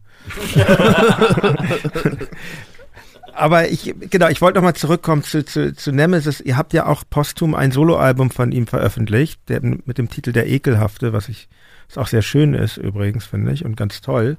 Und dann äh, im Jahr 2014 kam euer erstes Album dieser neuen Antilopengang des, des Trios mit dem Titel Aversion. Und da wurde ich auch zum ersten Mal auf euch aufmerksam, nämlich mit der Single, mit der vorab veröffentlichten Single Beate Schäpe hört U2. Und ähm, ich fand das ganz toll, weil da, ich komme ja aus Hamburg ursprünglich und ich war jetzt nie so der Rap-Typ. Es gab immer mal wieder Bands oder so, die, die ich toll finde oder einzelne Tracks, LL Cool J, Mama Said Knock You Out oder so, das fand Sehr ich, gutes fand Lied. ich toll, also fand ich richtig toll, aber, aber es war nie, nie so meine Musik. Ich fand das aber, was es so in Hamburg gab damals insbesondere, fand ich immer ganz sympathisch, absolut Beginner, 1, 2 und, und Tobi und das Bo und Fettes Brot und diese Sachen und irgendwann wurde das dann ja, eigentlich als Berlin ins Spiel kam und Agro Berlin, wurde das so ganz anders und ähm, das ging in Hamburg schon so los, dass so Vokabeln wie schwul eingeführt äh, wurden in abwertender Weise. Ich glaube, das war mit ähm, diese Gruppe von Sammy Deluxe war das Dynamite Deluxe und ich fand das irgendwie alles komisch, weil das auch über ein Label geschah, äh, Bubak, was eigentlich aus einer Punk-Vergangenheit kam und ich da auch Diskussionen mit denen dann geführt habe, was und die haben mir immer erklärt, dass das doch irgendwie, das müsse ich doch verstehen und das sei irgendwie bla bla. Also ich habe es nicht verstanden und ich finde es auch bis heute nicht gut und da wurde was losgetreten, was dann ja heute im Endeffekt geendet ist bei einer Sprache, die ich wirklich sehr menschenverachtend finde. Und das war auch 2014 schon eigentlich so, als eben Beat Schäpe kam, er hört U2 rauskam, das ist der, der Track von euch, den ich wirklich äh, ganz toll finde, weil, weil Rap plötzlich wieder, wieder, muss man sagen, politisch war und anders, als dass es jetzt nur so ein Style war oder irgendwelche Worthülsen. Ich würde ganz gerne mal zitieren, ein Teil des Textes. Die Nazis von heute sind friedensbewegt und sie sind sehr um Palästina bemüht. Sie sind tierlieb, doch sie wollen Kinderschänder lynchen und sie wissen, dass die Chefs der Welt in Hinterzimmern sitzen. Und also da wird, kommt ganz viel auf den Punkt, finde ich für mich. Und wie, meine Frage, die sich anschließt, ist, habt ihr euch das eigentlich vorher so theoretisch überlegt? Wir wollen jetzt mal was ganz anderes, was ganz Ernsthaftes machen und weg von diesen Spaß-Tracks, wie zum Beispiel Fick die Uni. Wie, wie, wie entstand dieses doch, finde ich, sehr zentrale Lied von euch? Also ich erinnere mich da noch ganz gut dran. Wir haben halt angefangen, neue Songs zu machen, mit dem Ziel, das erste richtige Antilopengang-Album zu machen, Ende 2013, also noch sehr stark unter dem Eindruck von, von Jakobs Tod, der Anfang des Jahres gestorben war. Und die Stimmung innerhalb der Gang war nicht so, dass wir jetzt hier so Klamauk-Songs machen oder so. Wir hatten mhm. über die Jahre davor ja durchaus auch schon politische Statements in Songs gehabt, aber sehr oft so ein bisschen ironisch verklausuliert oder so nicht so eindeutig auf jeden Fall, doppelbödig. Und dieses Lied Beate Zschäpe, YouTube war auf jeden Fall ein Ergebnis davon, dass wir gesagt haben, ey, lass doch einfach mal die Ironie weglassen und einfach mal ein ernsthaftes Lied machen und einfach mal auf den Punkt bringen, was wir zu sagen haben, ohne uns so zu verstecken hinter irgendwelchen Deckmänteln, die ironisch oder sarkastisch sind. Das war für uns eine ganz neue Herangehensweise. So klar hatten wir das vorher nicht oder auf jeden Fall schon sehr lange nicht mehr gemacht. Aber wir selbst hatten, glaube ich, gar nicht so das Gefühl, da, dass das Lied jetzt so bedeutungsvoll ist. Das hab, ist dann später passiert. Da muss man auch sagen, dass Patrick Ort äh, von JKP, wo die Platte dann erschienen ist, der hat das direkt gemerkt. Wir haben dem das Demo vorgespielt und der meinte, boah, krass, das müssen wir aber als Single raushauen. Mhm. Und das war dann ja auch so, dass das die erste größere mediale Aufmerksamkeit auch war für uns. Auf jeden Fall, das haben wir damals auch immer gesagt, wir die, das waren so existenzielle Themen. Die ganze Stimmung 2013 der Antilopengang war war einfach so, dass man ernsthafter über Sachen geredet hat, so und das, ja, so ist das in diesem Lied gemündet. Was ja auch für das Lied spricht, ist und äh, gegen die politischen Verhältnisse hier im Land ist es wirklich immer noch brandaktuell. Ich finde, man kann das heute genauso hören wie vor sieben Jahren, als das rauskam. Und ähm, die nächste Single auf, von dem Album war dann ähm, weniger politisch, aber durch einen Turn im Video wurde es dann irgendwie innerhalb dieses Rap-Kosmos auch äh, politisch. Ich meine, ähm, den, den Track Verliebt, wo du denn äh, mit Monchi von Feine Sahne Fischfilet knutscht und ich finde erstmal das Video finde ich total toll von, von Aaron Krause ist das ja, mit dem haben wir jetzt mit Tokotronik vor einigen Jahren auch mal zusammengearbeitet.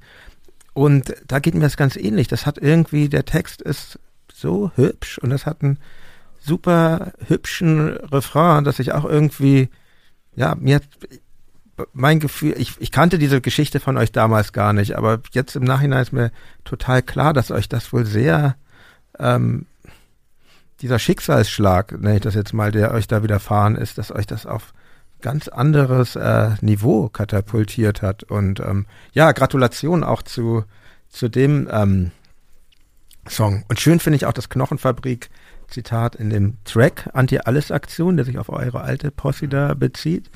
Wir hatten uns nicht vorgenommen, jemals auf die Welt zu kommen und trotzdem ist es irgendwie passiert. Meiner Meinung nach eigentlich so die einzige Punkband mit Relevanz aus den 90er Jahren.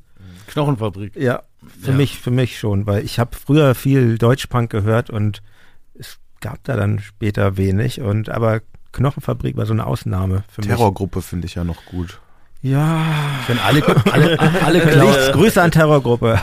alle, alle Klaus Lühr Bands sind gut. Chefdenker ja. ist auch geil. Ja, also diese Ameisenstartplatte, um hier ein bisschen abzunörden, Die die, finde ich einfach ein Meisterwerk. Und die anderen Ja. Sachen finde ich auch ganz gut.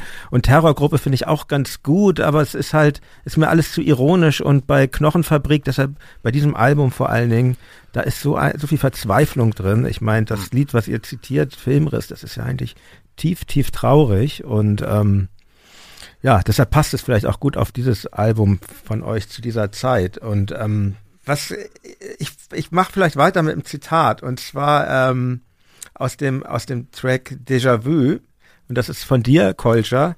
Ähm, d- d- das geht so. Ich spiele abends ein Konzert für tölpelhafte Dorftrottel, nachts laufe ich rum und halte mich für ein Role Model. Morgens merke ich, ich werde immer erbärmlicher, vormittags liegen meine Nerven blank, mittags wieder Höhenflug, manische Phase. Ich imponiere mir selbst mit dem genialen Gelaber am Nachmittag. Langeweile macht sich breit, ich mache mich breit, der Tag entgleist. Am frühen Abend übelste Szenarien. Ich verirre mich im Wahn und füge mir selbst Schaden zu. Das ähm, klingt so für mich, als sei, es klingt ja erstmal lustig, aber vielleicht auch ein bisschen wie bei Knochenfabrik. Aber eigentlich hat es ja doch, ein, ich dachte mir, ja, es glaube ich, es ist eh schwierig, finde ich so, als Musiker zu leben. An einem Tag jubeln ein Leute auf der Bühne zu und dann bei mir zum Beispiel am nächsten Tag bringe ich dann irgendwie meine Kinder in den Kindergarten und es ist ja so ein Auf-Ab, es ist nicht so ausgeglichen wie Leute, die so einen 9-to-5-Job haben und ähm, aber insbesondere äh, als Rapper stelle ich mir jetzt nochmal so ein bisschen äh, auf die Spitze getrieben vor. Wie schwierig ist eigentlich so ein Leben als Rapper? Ist das sehr anstrengend? Also ich habe kenne das auch, dass ich auch äh, äh, meine Kinder am nächsten Morgen in den Kindergarten bringe, meine Tochter zumindest. Ich habe nur ein Kind und Du bist der Einzige mit Kindern bei euch? Ich habe hab auch eine Tochter. Ah ja. das sind natürlich zwei verschiedene Tagesrhythmen und auch irgendwie vollkommen unterschiedliche Herausforderungen. Also äh, der Splash Backstage ist ja auch so eine Art Kindergarten. Splash muss man Nur- dazu sagen, so das größte Hip-Hop-Festival. Ja, nur dass Ja. die Kinder Klappmesser und Baseballschläger mitgebracht haben. und äh, und schwierig, Ja, schwierig. schöne Über Übergang, ja. Das sind alles Welten, die die miteinander irgendwie die da- die nichts miteinander zu tun haben so und das ist jetzt gerade irgendwie also weißt du was, bevor wir hier waren, waren wir gerade im Zoo mit MTV und haben Giraffen gefüttert. Und jetzt Seit jetzt, wann darf man die da füttern hier ja, wir hatten, die haben eine Ausnahme gemacht Ah, für ja. uns, haben ganz nett irgendwie mit dem, mit der, mit dem, mit dem Zoopersonal geflirtet und die haben dann, dann durften wir halt Giraffen füttern, die haben so ganz lange schwarze äh, ähm, äh, Zungen. Also, und Gefährliche Tiere, oder? Wenn man die erschreckt, die, Ja. äh, die können so Zirkel Treten. treten, und dann hauen die dich um so. Das willst du nicht, aber die, die wir jetzt gefüttert haben, die waren sehr nett. Aber alleine das, so, du, wir haben gerade Giraffen gefüttert da und jetzt sitzen wir hier und, und reden über Musik. Und heute Morgen habe ich meine Tochter in den Kindergarten gebracht. So. Und das sind halt, man ist halt irgendwie, hat so viele unterschiedliche Herausforderungen und diese, diese leider, diese Anforderung an einen Musiker im Jahr 2020 ist sehr interdisziplinär. Du bist auf einmal auch Social Media, Trottel, Schauspieler in irgendwelchen Videos, Mhm. ähm, Grafiker oder irgendwie Texter, man, man muss so alles Mögliche rund um die Uhr immer irgendwie eigentlich machen. Findet ihr das gut oder findet ihr das anstrengend? das ist scheiße? ja? Ja.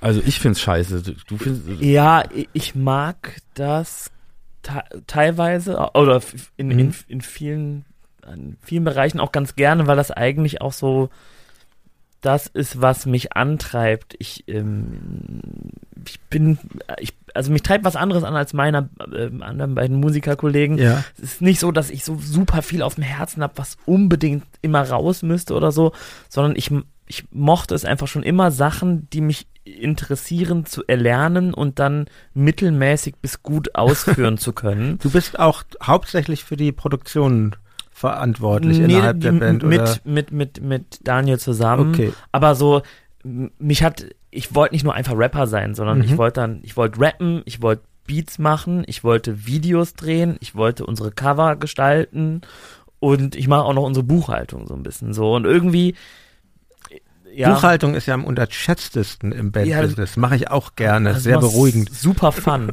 ja. Das ist das Schönste. Deshalb mache ich das eigentlich. Äh, ja. Ich meine, ihr steht aber, glaube ich, auch nicht ganz so unter Druck, unter so einem Druck wie so ein äh, jemand, der behauptet, ein Gangster-Rapper zu sein. Da gibt ja auch auf dem nächsten Album dann aus dem Jahr 2015 oder ein Mixtape ist das eigentlich. Was eigentlich der Unterschied? Das habt ihr auch dieses Album Abwasser habt ihr 2015 kostenlos auch zum Download zur Verfügung ja. gestellt. Warum eigentlich? Das, Weil das war damals so ähm, die Idee, weil bis zu dem Aversion-Album hatten wir immer alle Alben und Projekte einfach als Free Download auf unsere Seite gestellt. Aversion, das Album war das erste Mal, dass wir den Leuten gesagt haben, ihr müsst da jetzt Geld für bezahlen. Das fanden auch viele Fans der ersten Stunde nicht so gut. Ne?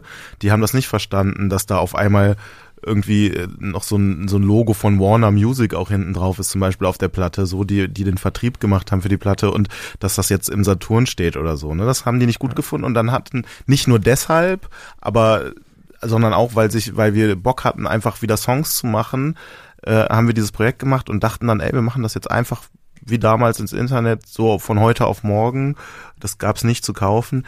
Es ist eigentlich ein Album, dieser Begriff Mixtape, das ist halt im Hip-Hop ja auch ein Wort mittlerweile, was nicht mehr wirklich was mit einem Mixtape zu tun hat, weil es ist weder ein Tape noch ist es gemixt. Aber das, das, das meint eigentlich, dass man sich dann irgendwie, also das dient teilweise als Ausrede, für Alben, die nicht so gut sind, tatsächlich. Das war in unserem Fall nicht so. Aber die Herangehensweise, so sehen, ja. ja, die Herangehensweise war Mhm. anders. Wir haben das nicht so ausgefuchst. Äh, wir haben diesmal viele der Beats äh, haben wir von anderen Leuten uns einfach zuschicken lassen. Wir haben uns nicht so einen Kopf gemacht, sondern einfach schnell gemacht, ohne groß nachdenken und rausgehauen. Ne? Und während wir uns dann bei den Alben, die wir auch Alben genannt haben, dann doch über viele Monate sehr intensiv und verkopft auch der Sache Mhm. gewidmet haben. okay, also es war so ein bisschen äh, schneller aus der Hüfte Ja, geschossen. war so ein Schnellschuss irgendwie. Da- Das war alles neu. Also nach dem Aversion-Album waren wir auf einmal so einer medialen Öffentlichkeit ausgesetzt, konnten auf einmal von der Musik leben, haben auf einmal Konzerte gespielt, wo tatsächlich auch Publikum war. Ne? Und da waren so viele neue Eindrücke, dass wir auch so ein totales Mitteilungsbedürfnis hatten. Also das ist textlich auch sehr geprägt, das Abwasser-Mixtape, davon, dass wir mit diesem neuen Status, und diesen neuen Erfahrungen irgendwie, die wir da haben, dass wir uns damit auseinandersetzen. So. Und genau, jetzt ich, um, um nicht völlig den, meinen Faden zu verlieren, Ja. ähm, jetzt komme ich nämlich auf das, auf ein Stück dieses Albums zurück, Leben eines Rappers. Ich meinte ja gerade, dass ihr es, glaube ich, ein bisschen einfacher habt, äh, diese Gratwanderung zwischen den verschiedenen Welten, in denen man da ist, äh, zu bewältigen, als jemand, der von sich behauptet, Gangster-Rapper zu sein. Das finde ich nämlich äh, sehr schön, dieses Stück. Da stellt ihr so ein bisschen zur Schau, dass ihr jetzt nicht so die Muskelprotze oder Schlägertypen seid. Also mit diesem Klischee, was es ja im Rap viel gibt, wird da sehr gebrochen. Und dann gibt es einen sehr hübschen Refrain. Ich habe jetzt auch gelesen, dass, dass ähm, du hattest ja auch ein Feature, ähm, Du Dan von ähm, Sebastian Krumbiegel und diese Ja. Prinzenleidenschaft, die kommt, finde ich, in diesem Refrain auch zum Ausdruck und der geht ja dann, ich rufe sofort meine Jungs, ich habe keine Geduld, ich wähle die 110. Das hat ja eigentlich später dann äh, Jan Böhmermann von euch geklaut. Wie ist mit seinem.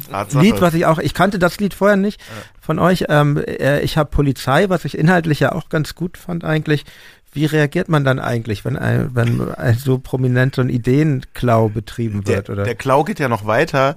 Das, äh, diese Zeile, ich wähle die 110, ist selbst schon eine Referenz auf einen Antilopengang-Song namens 110, den es nur in Kleinstauflage auf 7-Inch 2011 gab, der auch bis heute nicht Ah. auf den Streaming-Plattformen ist. Und das war wirklich ein Lied, das hatte eins zu eins die gleiche Idee wie Jan Böhmermann. Also die Polizei sind unsere Homies Mhm. und so und wir rufen die Polizei und das haben wir schon Jahre vorher gemacht. Ob er das jetzt wirklich kannte und geklaut hat, weiß ich nicht. Aber zuzutrauen wäre es ihm. Ein Schlitzohr. Und wie, wie ist denn eigentlich euer Verhältnis zur Polizei? Weil eigentlich so seit NWA, also ist ja eigentlich die Polizei in der Das äh, die Antilopen-Gang und- und die Polizei, das ist so eine, das ist so eine, das ist eine never-ending Story. ziemliche Ambivalenz, Ja, kann ist, das sein? Das Ding ist, das ist, äh, ich habe mal in irgendeinem Interview habe ich mal gesagt, dass ich, bevor ich mit einem Lynchmob zusammen Banker aufknüpfe, ich eher mit der Polizei zusammen den Lynchmob aufhalten würde. Das ist, wenn ich das jetzt so aus dem Kontext erzähle, ähm, wahrscheinlich einfacher nachvollziehbar als äh, in dem Kontext, in dem ich das erzählt habe. Da ging es schon auch so um bewegungslinke Proteste rund um so um so um diese äh, Blockupy äh, Mhm. Dinger in Frankfurt und äh, woraufhin irgendwie das Gerücht aufkam, die Antilopengang liebt die Polizei. Es gab auch tatsächlich diese Das ist das un unsägliche unpopulärste, was man in Rap machen Das kann. ist oder? richtig miese. Glaube ich, noch Im, im Punk halt auch. Ja, Ähm, genau.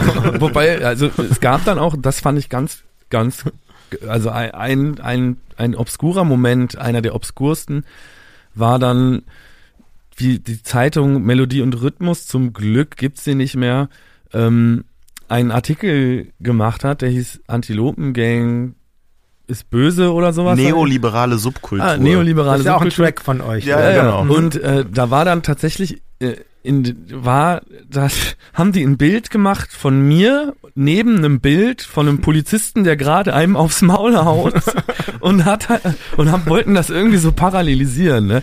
Was halt schon irgendwie eine Unverschämtheit, also aus meiner Perspektive eine Unverschämtheit, aber ähm, Der Boulevardjournalismus ist das, ne? Aber das war ja auch ein Boulevardjournalistisches Blatt ja, mit leicht stalinistischen Einschlag. Genau, das war also Bolivar-Stalinismus eher. Ne? Und, ähm, äh, und das war natürlich dann auch irgendwie so eine Art, wenn man so will, innerlinker Grabenkampf, wo, wo ich einfach versucht, wo die versucht haben, mich oder uns zu diskreditieren, weil die halt irgendwie mit verschiedenen, mit mir nicht einverstanden sind. Und das, das finde ich auch gut. Also ich bin froh, dass die Boulevard-Stalinisten mich nicht mögen. Das, das ist schon in Ordnung. Aber da, da wurde das auf einmal zu so einem Spiel. Deswegen haben wir dann auch in dem, direkt danach in dem Lied verliebt diese Polizeiparty gefeiert, wo wir irgendwie bei den Bullen sind und ich mit Monty ausgerechnet als Bullen rumknutsche Das und ist so. sehr gut besetzt, das Video. Ja. Das unglaubliche, äh, auch die, die Punkband Die Bullen ist natürlich auch drin. es gibt ganz viele spannende Gastauftritte äh, Auftritte da. Aber ähm, Nicht zu äh, unerwähnt lassen, George Cameron als Breakdancer. Wahnsinnsrolle, oft unbemerkt. nee, äh, George. George Cameron als Breakdancer Bulle. Ja, genau, als Ne? Breakdancender Polizist. Ich glaube, das können nicht viele von sich behaupten, dass George Cameron sowas bei denen im Video gemacht hat. Aber, aber, aber, aber, aber nochmal, also mit der Polizei, mich interessiert das mal ernsthaft, weil ich fand das, habe wirklich viel Deutschpunk früher gehört, ich fand das immer total dumm, dieses, also ich verstehe auch, verstehe auch, woher das kommt, dieser, äh, dieser Reflex gegen die Polizei oder die Haltung äh, zur Polizei, aber das so äh, gewaltverherrlichend zu tun, ich und im, und im Rap, ja, ich verstehe auch, warum NWA äh, Faxe Police singen, die wurden da bestimmt vielen äh, äh, entwürdigenden Situationen ausgesetzt oder sehr repressiven Momenten, aber, aber ist es, ist es, ist, wie ist eure Haltung dazu? Denn wirklich, ist sie ambivalent einfach? Oder, weil äh, später habt ihr ja auch mit Dirk Jora von Slime dann ein Feature gemacht, auch zu dem Thema. Wir wollen keine, ihr wisst, was ich meine. ja, Genau, das war nämlich dann die Punk-Version von diesem 110-Song, den ich eben angesprochen habe, der Ah, nur auf 7 okay. Inch rauskam. Ich meine, es ist jetzt die Frage, aus welcher Perspektive man über die Polizei redet. Will man jetzt so, so abstrakte Staatskritik betreiben und sagen, die Polizei repräsentiert das Gewaltmonopol des Staates, aber eigentlich möchten wir eine Weltrevolution, in der es keine Polizei mehr gibt. So, so gesehen ist die Polizei jetzt vielleicht nicht so eine tolle Sache, aber das ist meinetwegen auch ein bisschen weltfremd und naiv, diese Perspektive. ich bin doch ganz froh, dass es sie gibt, wollte ich ja nur vielleicht Ja, und äh, haben. es gibt gerade jetzt so Debatten im, im Hip-Hop, ähm, dass sich gegenseitig immer vorgeworfen wird, mit der Polizei zu kooperieren, weil man darf die nicht rufen, sondern man hat alles untereinander zu klären. Äh, und das ist ein ganz großer Vorwurf, dass man mit der Polizei zusammenarbeitet. Das ist natürlich völliger Unsinn. Äh, natürlich kann man die Polizei rufen, wenn, wenn äh, was auch immer, wenn, wenn mir, mich jemand überfällt, dann rufe ich halt die Polizei. So, ist ja klar. Ja. Und das finde ich auch gar nicht, also ich meinte das eben jetzt auch nicht so, dass ich jetzt äh, hier, also mit diesem Gewaltmonopol des Staates und so, das ist, es geht mir nur darum, man kann das ja ambivalent sehen, ne? Also man kann ja trotzdem die Polizei rufen und trotzdem sagen, ich fände äh, es schön, wenn eine Welt so wäre, dass eine Polizei nicht nötig wäre. Aber die Welt ist in, wird jetzt erstmal wahrscheinlich nicht in absehbarer Zeit auf uns zukommen. Ist ja klar. Ja, ich glaube, es gibt dann irgendwie, also es gibt ja so merkwürdige Pro-Polizeivereine, die dann irgendwie die Polizei ausstatten wollen, weil die dringend besseres Equipment brauchen und dann gibt's halt Vereine, die Da sich... seid ihr aber nicht Mitglied. Nein, natürlich nicht. Ah, ja. Das wäre aber ein guter Gang. Aber dann, und, und es gibt dagegen Vereine, die sich irgendwie mit sowas wie Uri Jallo oder so auseinandersetzen, die halt irgendwie eine Aufarbeitung fordern oder ähm, und auch Dingen, die wir selber, also ich auch selber erlebt habe. Ich habe ja auch mal von, da kam, bei mir kamen auch mal die Bullen nicht, als mich Nazis bedroht haben, so und sind erst gekommen, als sie weg waren, zufällig oder so. Auch Na die klar, einzigen, die mich je mit Stöcken geschlagen haben, sind Polizisten. Ähm, und ich, äh, was ich sagen will, ist, dass ich eher mit diesem Verein mich solidarisiere, der diesen Uri Jalo-Fall aufarbeiten Mhm. will, als dass ich jetzt mich mit einem Verein solidarisiere, der noch Flammenwerfer für die Polizei beschaffen Okay, möchte. das können wir, so. glaube ich, so stehen lassen. wir gehen weiter in eurer Geschichte. 2017 kam dann euer Album Anarchie und Alltag und ich Mhm. glaube, wirklich spätestens da kam dann mit dem Song äh, Pizza niemand mehr an euch vorbei. Also ist, sag ich ganz, ist nicht so ganz mein Geschmack, aber natürlich ist es ein Riesenhit, würde ich mal sagen. Also Also ist auch nicht so ganz unser Geschmack. Aber also Pizza ist mein Geschmack generell. Ja, ne? ja. Ich habe jetzt hier keine Pizza mitgebracht, hätte ich jetzt ein bisschen aber ist auch zu lang her. Aber ähm, aber es ist ein Riesenhit und äh, schönen Gruß an unseren Ex-Mixer Sunny Vollherbst aus Hamburg. Der hat mich immer wieder auf das Lied hingewiesen und mich dann noch mal so ein bisschen auf euch gestoßen, wie ähm, wie genial das sei. Aber viel interessanter für mich persönlich war eigentlich von dem Album der ähm, Song Patientenkollektiv und ähm, mit einer schonungslosen Offenheit ähm, berichtet ihr euch über euch selbst. Du, Kolscher, berichtest über Suizidgedanken, dein Problem mit, mit Cannabis und äh, was dich bis zum Stimmenhören und Verfolgungswahn, also in Rand einer Psychose getrieben hat. Du, äh, Panikpanzer, berichtest über Depressionen und Lethargie, mit denen du zu kämpfen hattest. Und, und du, Dan, über Panikattacken, geschlossene Therapie, Psychopharmaka und auch äh, Umgang mit Cannabis. Wie, wie, ähm, THC ab Usus heißt das. Ah ja, danke. und das endet dann in den Refrain.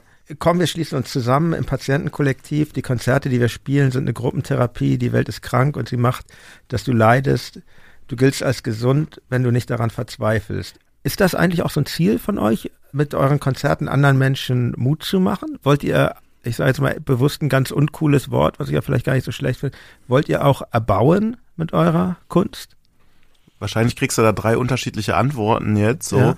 äh, mir ist nicht entgangen, dass unsere Musik über die Jahre für viele Leute genau diese Funktion bekommen hat. Man kriegt das immer wieder mit, dass Leute daraus so Kraft schöpfen, dass denen das was gibt, dass die sich da irgendwie aufgehoben fühlen.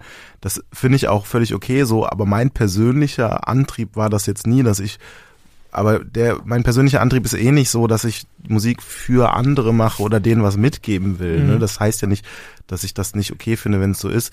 Ich muss sagen, dass ich immer schon einfach auch Probleme hatte mit diesem Kollektivgefühl, was durch dieses böse Onkelsgefühl kann man es nennen, ne? dass so dies, das Publikum und die Band sich zusammenschweißen und jetzt irgendwie so ein großes Kollektiv sind, wo der Einzelne äh, nicht mehr zählt und man ist eins. Ich weiß, dass wir es selbst auch in Liedern hinaufbeschworen haben schon, aber so ganz wohl fühle ich mich damit nur sehr bedingt, muss ich sagen. Ne?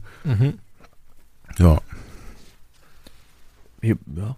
du wolltest gar nicht, ich dachte, du willst was sagen. Nee, ja, mir, geht, mir geht's, also mir geht's ja ehrlich, äh, ähnlich wie Koya, so, ich, also mein Ziel ist es nicht, mit der Musik erbaulich zu sein, aber sie ist es stellenweise geworden und das Feedback, was dann kommt, finde ich schon schön auch irgendwie. Mhm. Also fand ich, also manche Nachrichten, die man so in, im Laufe der Jahre bekommen hat, äh, die, die fand ich total süß und, und auch irgendwie schön. Also wenn man dann wirklich so, also Leute, die halt wirklich so aufrichtig erzählen, dass denen die Musik Kraft gibt, dann denkt man sich so, fuck, okay, krass, so, ich habe da doch einfach nur irgendeinen Scheiß geschrieben in einer gewissen Weise.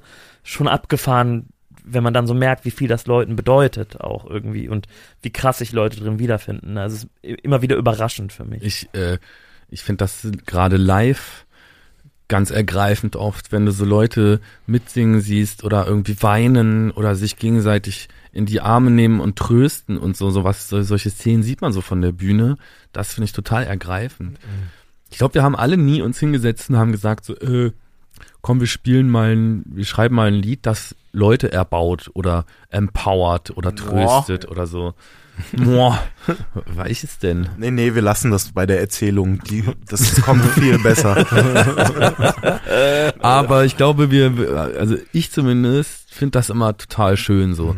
Und wir, wir, also es gibt so Feedback, das wir ab und zu bekommen oder wenn wir irgendwie noch, wenn uns Leute schreiben, aber insbesondere so nach Live-Konzerten, wenn man doch nochmal mit Leuten ins Gespräch kommt, da sind ja oft die besonders kaputten, die besonders lange bleiben, weil die halt mit einem noch reden wollen. Ja, ich kenn's. Ja, Und aber die erzählen auch manchmal einfach wunderschöne Sachen so. ja ich glaube auch, dass es gut ist, mit den Leuten irgendwie in Kontakt zu treten. Man Mhm. muss ja zwar seinen irgendwie eine Distanz auch ähm, aufrechterhalten können, aber das mal zu brechen, finde ich auch tatsächlich ganz gut. Und ähm, ja, und ich denke auch, das ist toll, was Musik zu leisten in der Lage ist. Das wird man so mit dem äh, Text einfach oder mit nur gesprochenen Wort nicht hinbekommen. Und das geht auch durch alle Genres, ob das jetzt E oder U oder Jazz oder was auch immer ist. Ähm, ja, aber ich, ich finde das sehr gelungen in dem Song Patientenkollektiv. Und ähm, Ich finde auch dieses Wir-Gefühl, was, was Kolja am schlimmsten findet, glaube ich, also von uns allen am schlimmsten, ist jetzt nicht so, dass ich das nicht weniger schlimm finde, aber auch da sehe ich immer, also ich fand das zum Beispiel letztes Mal, als wir in Berlin gespielt haben, Columbia Halle, voll geil, dass Siegessäule, das große Berliner Schwulenmagazin, dieses Konzert ankündigt als, ich glaube, homofreundliches Hip-Hop-Konzert. Und es gibt halt so, das ist mehrfach schon passiert, besonders auf meiner Solo-Tour, aber auch im Antilopen-Kontext, dass Leute kommen und sagen, voll geil, ich war mit meinem Freund hier oder ich war mit meiner Freundin hier, irgendwelche Homos halt kommen und sagen, wir waren heute hier und das ist der, das war das erste Mal, dass ich auf einem Hip-Hop-Konzert war und da war auf einmal Raum dafür da. Und es ist nicht so, dass jetzt unser Publikum komplett cool ist, ne? Da sind auf jeden Fall Arschlöcher bei, so. Aber diese Dynamik, die wir da haben und auch die, die Statements, die wir da dann irgendwie setzen, lassen das halt nicht zu, dass, das ist halt nicht so eine homophobe oder schwulenfeindliche Umgebung, wie es jetzt ein 187 Straßenbahn-Konzert wäre. Und da finde ich dieses Wir-Gefühl dann schon auch geil. Und ich glaube, dass das für, für so Leute auch heilsam sein kann. Zu erleben, hey, wir sind 1500 Leute und, wie, und alles ist gut. So, das gibt's, glaube ich, auch für viele Leute auf dem Hip-Hop-Konzert sonst nicht so. ja, vermutlich schon. Ich, ähm, ich war jetzt noch nie auf einem 187 Straßenbande-Konzert. Ne? Wir sind wahrscheinlich hauptsächlich Kinder, nehme ich mal an. Aber ähm, Aber Ja. die, aber die haben Klappmesser. Und ähm, auf demselben Album ist das Lied äh, Baggersee drauf, was ja, man muss mal sagen, eure, es ist ja Patientenkollektiv, das finde ich ein sehr ernstes Lied. Ihr habt halt diese verschiedenen Facetten. Dann gibt es, dann gibt es, finde ich auch ernsthafte politische Aussagen. Und es gibt diese Aussage äh, in Baggersee, Atombombe auf Deutschland. Und Atombombe auf Deutschland ist sowieso ein gutes Stichwort, weil es gibt eine Version des Albums Anarchie und Alltag, mit einem Bonusalbum Atombombe auf Deutschland, wo ihr kein Rap fabriziert, sondern äh, Punkrock, würde ich mal sagen. Ich würde es Punkrock nennen, mit diversen Gästen, der vorhin schon ähm, angesprochene Klaus Lühr von der Band äh, Knochenfabrik, Bela B. zum Beispiel, Wolfgang Wendland von den Kassierern, ein erleuchteter Mensch, meiner Meinung nach, Harry Rack und ähm, Peter Hein und eigentlich das Who's Who der noch aktiven Punkrock-Szene. Was mich zunächst interessiert, wer hat eigentlich die Backing-Tracks eingespielt dafür? Das war äh, unser Freund äh, Manny nennt er sich. Das ist so sein, sein, sein äh, Bandprojektname. Samuel Dickmeis. Den kennen wir ähm, aus Aachen, weil der früher für uns manchmal als Ersatzmann auf Schrott getrommelt hat, als wir äh, als Hip-Hop-Gruppe noch mit Schrott auf der Bühne aufgetreten sind. Und wir wussten, dass der echt, wenn es drauf ankommt, ein Psychopath ist und alle Instrumente beherrscht. Äh, und wir hatten Zeitdruck, um das noch schnell zu machen. Und wir haben, wir haben ihm gesagt, so, pass auf, Samuel, wir haben zwei Wochen und müssen dieses Album fertig machen und du spielst alle Instrumente und hast fünf Kinder und bist Hausmann. Und er hat gesagt, jawohl, da bin ich dabei. Und hat halt quasi zwei Wochen nicht mehr geschlafen, tagsüber die Kinder betreut, nachts in Proberaum und hat das Ding für uns eingeballert. Ähm, Beeindruckend. ey, wirklich beeindruckend so. Ja. Ich finde es super. Ich habe mich auch sehr über die Idee gefreut, weil ich es natürlich auch toll finde, dass diese ganzen ähm, legendären äh, ähm, Sänger, also eine Sängerin ist, glaube ich, auch dabei, ähm, dass äh, die in diese Zusammenhänge, in diese neuen gebracht werden. Und ähm, ja, Gratulation dazu Danke. auf jeden Fall. war, also diese Idee schlummerte wirklich schon sehr, sehr lange in, in uns als Gang so und das war dann halt so der Zeitpunkt, konnten wir es dann endlich machen. Das war wirklich so ein Herzensprojekt, was wir dann endlich umsetzen konnten. Mir ist zum Beispiel auch die Version von Pizza, die ähm, finde ich auch, gef- gefällt mir auch viel besser, weil irgendwie Bela B, das ist noch, noch viel mehr Logik, dieser Text durch ihn. Wir haben sogar kurz überlegt, ob Bela B. von dem Originalstück Pizza nicht den Refrain singen soll, weil wir die ganze Zeit das Gefühl hatten, es ist irgendwie auch ein bisschen wie ein Ärzte-Song und wir konnten uns ihn so gut vorstellen, aber wir wollten dann das Ding alleine stemmen und dachten, wir holen ihn nur auf die Punkrock-Version, aber es war nämlich auch klar, das wird die Single und da will man jetzt Ja. nicht auch sich an so einem prominenten Namen dann so hochziehen. Und Aber im Video ist er kurz drin. Genau, der ist so als Überraschung am Ende dann äh, ist er tatsächlich auch noch im Video zu sehen, ja. Eine Frage, die passt jetzt gar nicht rein, aber ich muss trotzdem mal kurz stellen zu, zu live. Wie seid ihr eigentlich live unterwegs? Früher waren ja so Hip-Hop-Crews immer die MCs und hinten war ein DJ. Das ist eigentlich, gibt's gar nicht mehr so oft, oder? Oder sehe ich das falsch? Das gibt, das gibt's schon und ich glaube, das ist auch, also es gab dann diese unsägliche Zeit, wo wo Rapper alle sich so Studiomucker auf die Bühne gestellt haben, die die Beats genauso nachgespielt haben. ja, das fand ich immer Platte sind. total doof. Das Also, ist äh, scheiße. Und äh, das wollten wir auch nicht. Wir haben trotzdem eine Band, aber die ist zum Glück sehr schlecht. und die und das sind Wenn nicht die das so, jetzt hören. Nee, das, die sind sehr, sehr gut. Aber die sind nicht diese typischen äh, Mucker-Dudes, sondern wir haben eigentlich mehr oder weniger eine Punk-Band. mhm. Der, und der Gitarrist ist von der Band Kotzreiz ausgeliehen, Fabi Feuer. Ach, die haben doch dieses tolle Lied Berlin. Ja, genau. Das finde ich ein sehr gutes Lied. Ähm, dann haben wir, habe ich auf der Straße gefunden vor vielen Jahren so einen Straßenmusiker, Aurélien aus Paris, der eigentlich dachte, er sei Schlagzeuger, aber der ist bei uns Bassist geworden. Und dann hat Auch sich ein Rhythmusinstrument. genau, Passt. ein Schlagzeuger mit dem Namen Christoph Schneider, der hat sich bei uns irgendwann initiativ beworben mit einem Video, wo er Anti-Alles-Aktion gespielt hat und danach irgendwie auf den Stuhl geklettert ist und alles rumgeschmissen hat. Und das fanden wir sehr beeindruckend. Und dann haben wir die einfach alle in einen Raum geholt. außerdem hat er den gleichen Namen wie der Rammstein-Schlagzeuger oder irgendein Mitglied von Rammstein. Ja, auch der Schlagzeuger äh, tatsächlich. und das war ein gutes Argument für uns. Ja. Das Und ist ja echt eine harte Doppelbelastung für ihn dann. Ja. jetzt seit neuestem, wir haben dann damals ja auch unseren gut aussehenden Bassist Aurélien aus Paris einfach als Fake-DJ noch hinter so ein DJ-Pult gestellt. Haben immer einen Teil der Show irgendwie so eine richtige Hip-Hop-Show gemacht mit Mhm. Turntable und so weiter. Da hat der aber keine gute Figur gemacht und deswegen haben wir ihn jetzt von der Stelle entlassen. Also, äh, wenn du das hörst, Aurélien, ach, der kann ja eh nicht so gut Deutsch. der hat das schon gut gemacht. Er kann sich jetzt auf seinen Für- Bass Für konzentrieren. einen Schlagzeuger, der eigentlich äh, Bass spielt. Ähm, nee, jetzt kommt, ist DJ Jenny Sharp. äh, Eine noch, Frau. Eine Frau noch mit an Bord. Das ist ja, ähm, finde ich ja auch gut, weil so außerhalb des Mikrofons ist das ja selten im Hip-Hop, muss, muss man sagen. Also ich, im Indie-Rock, man darf sich da jetzt auch nicht, äh, wer im Glashaus sitzt, ist ja auch sehr männerlastig, aber Ja. ähm, ja, ich hab, bei Trettmann, der hatte, glaube ich, ein, äh, DJ, eine DJ-Frau. Ähm, Josie aber, Miller, genau. Mhm. Ja, äh, wir haben auch irgendwann gedacht, also wir freuen uns auch sehr, dass es eine Frau ist, weil wir auch irgendwann keinen Bock mehr haben auf diesen Männerhaufen bei uns im Bus. Also, im, Im Nightliner ist absolut Testosteron Overload und wir versuchen ihm ganz langsam entgegenzuwirken. Das ist klug. Ja. Mhm.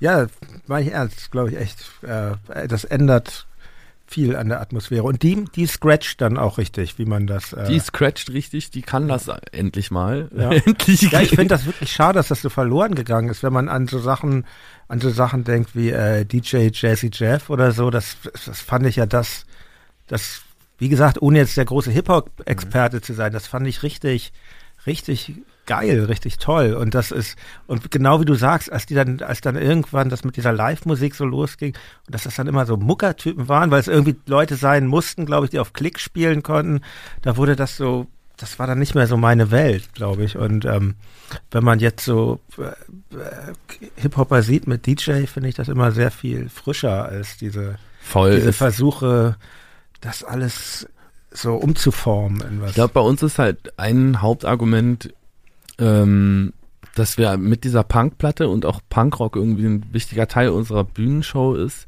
weil da können die Leute wenigstens wissen, sie, wie sie zu tanzen sollen. Hip-Hop ist ja irgendwie schwierig, da tanzt ja keiner. Dann, dann nicken die mit dem Kopf Aber es wird sich doch Handys schon sehr hoch. viel äh, bewegt bei Hip-Hop-Konzerten, oder? Hab ich immer, wenn ich bei Festivals bin, den Eindruck. Ey, äh, mittlerweile, also gerade bei so moderneren Sachen, so Trap-Zeug, da wird richtig viel gesprungen und gepokt, so, aber wir haben dafür halt, also wir haben jetzt diese Punkrock-Show in unserer Hip-Hop-Show und ich spiele ja noch Klavier, also wir haben dann irgendwie auch noch eine Richard Kleidermann-mäßige Klavierballaden, Teile und so, das ist dann sehr, sehr abwechslungsreich, was Hast du gerade. Richard Kleidermann gesagt? Ja, genau.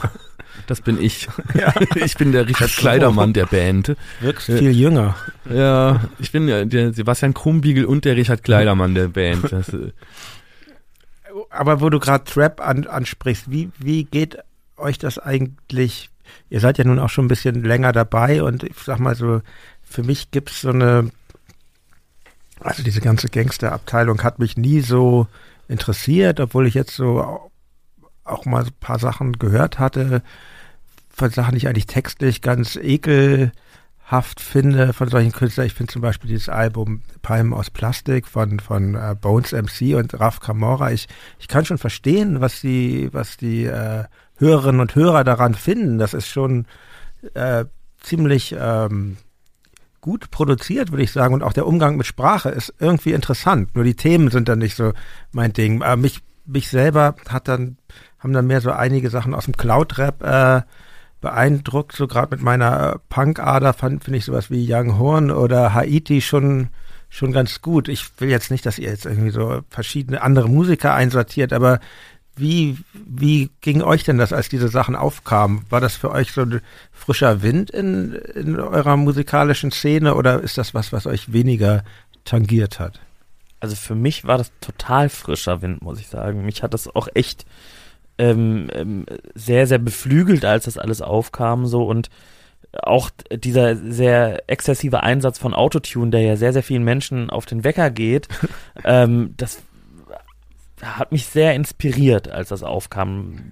Also so um zwei, also das gibt's ja alles schon was länger so, aber so Mhm. richtig so auf, auf diesen Grind gekommen bin, bin ich so 2014, habe auch direkt zu Hause selbst angefangen, in diesem Style Sachen zu produzieren. Und da ich jetzt nicht so der klassische Musiker bin, der von morgens bis abends Musik macht, sondern eher mal so schubweise einmal im Jahr, ähm, ist das ist das auf jeden Fall ein Zeichen, dass es mich beeindruckt und und inspiriert so und das hält bis jetzt an. Manchmal nervt's mich auch so, also vor allen Dingen wie jetzt gerade wie wie Popmusik zurzeit klingt und Hip Hip Hop Popmusik zurzeit klingt, Mhm. das finde ich schon größtenteils sehr sehr langweilig, aber da gibt's total viele Perlen zwischen so und gerade so ein bisschen so anarchistisches Zeug, wie, wie du sagst, so was halt so einfach sich nicht in so in so Pop-Schemen bewegt, sondern daraus ausbricht, finde ich nach wie vor total super und eigentlich wünschte ich, ähm, ich könnte so sein, kann ich aber nicht. Und wie ist das eigentlich als, als deutscher Rapper? Hört man eigentlich viel anderen deutschen Rap oder guckt man sowieso hauptsächlich auf die Sachen aus den USA, weil die immer eine Stufe weiter vorne sind? Und das, wie ist da so der Blick? ich glaube, wir haben nicht den Blick der, des deutschen Rappers. Weil, also, äh, Entschuldigung, wenn ich euch da so einsortiert habe, aber ihr seid Nee, ja schon eine, ja, es trifft schon deutschsprachige Rap-Crew. aber, aber ich glaube, wir sind da nicht so die, die, die Ja. Vorzeigeexemplare Ja. jetzt so.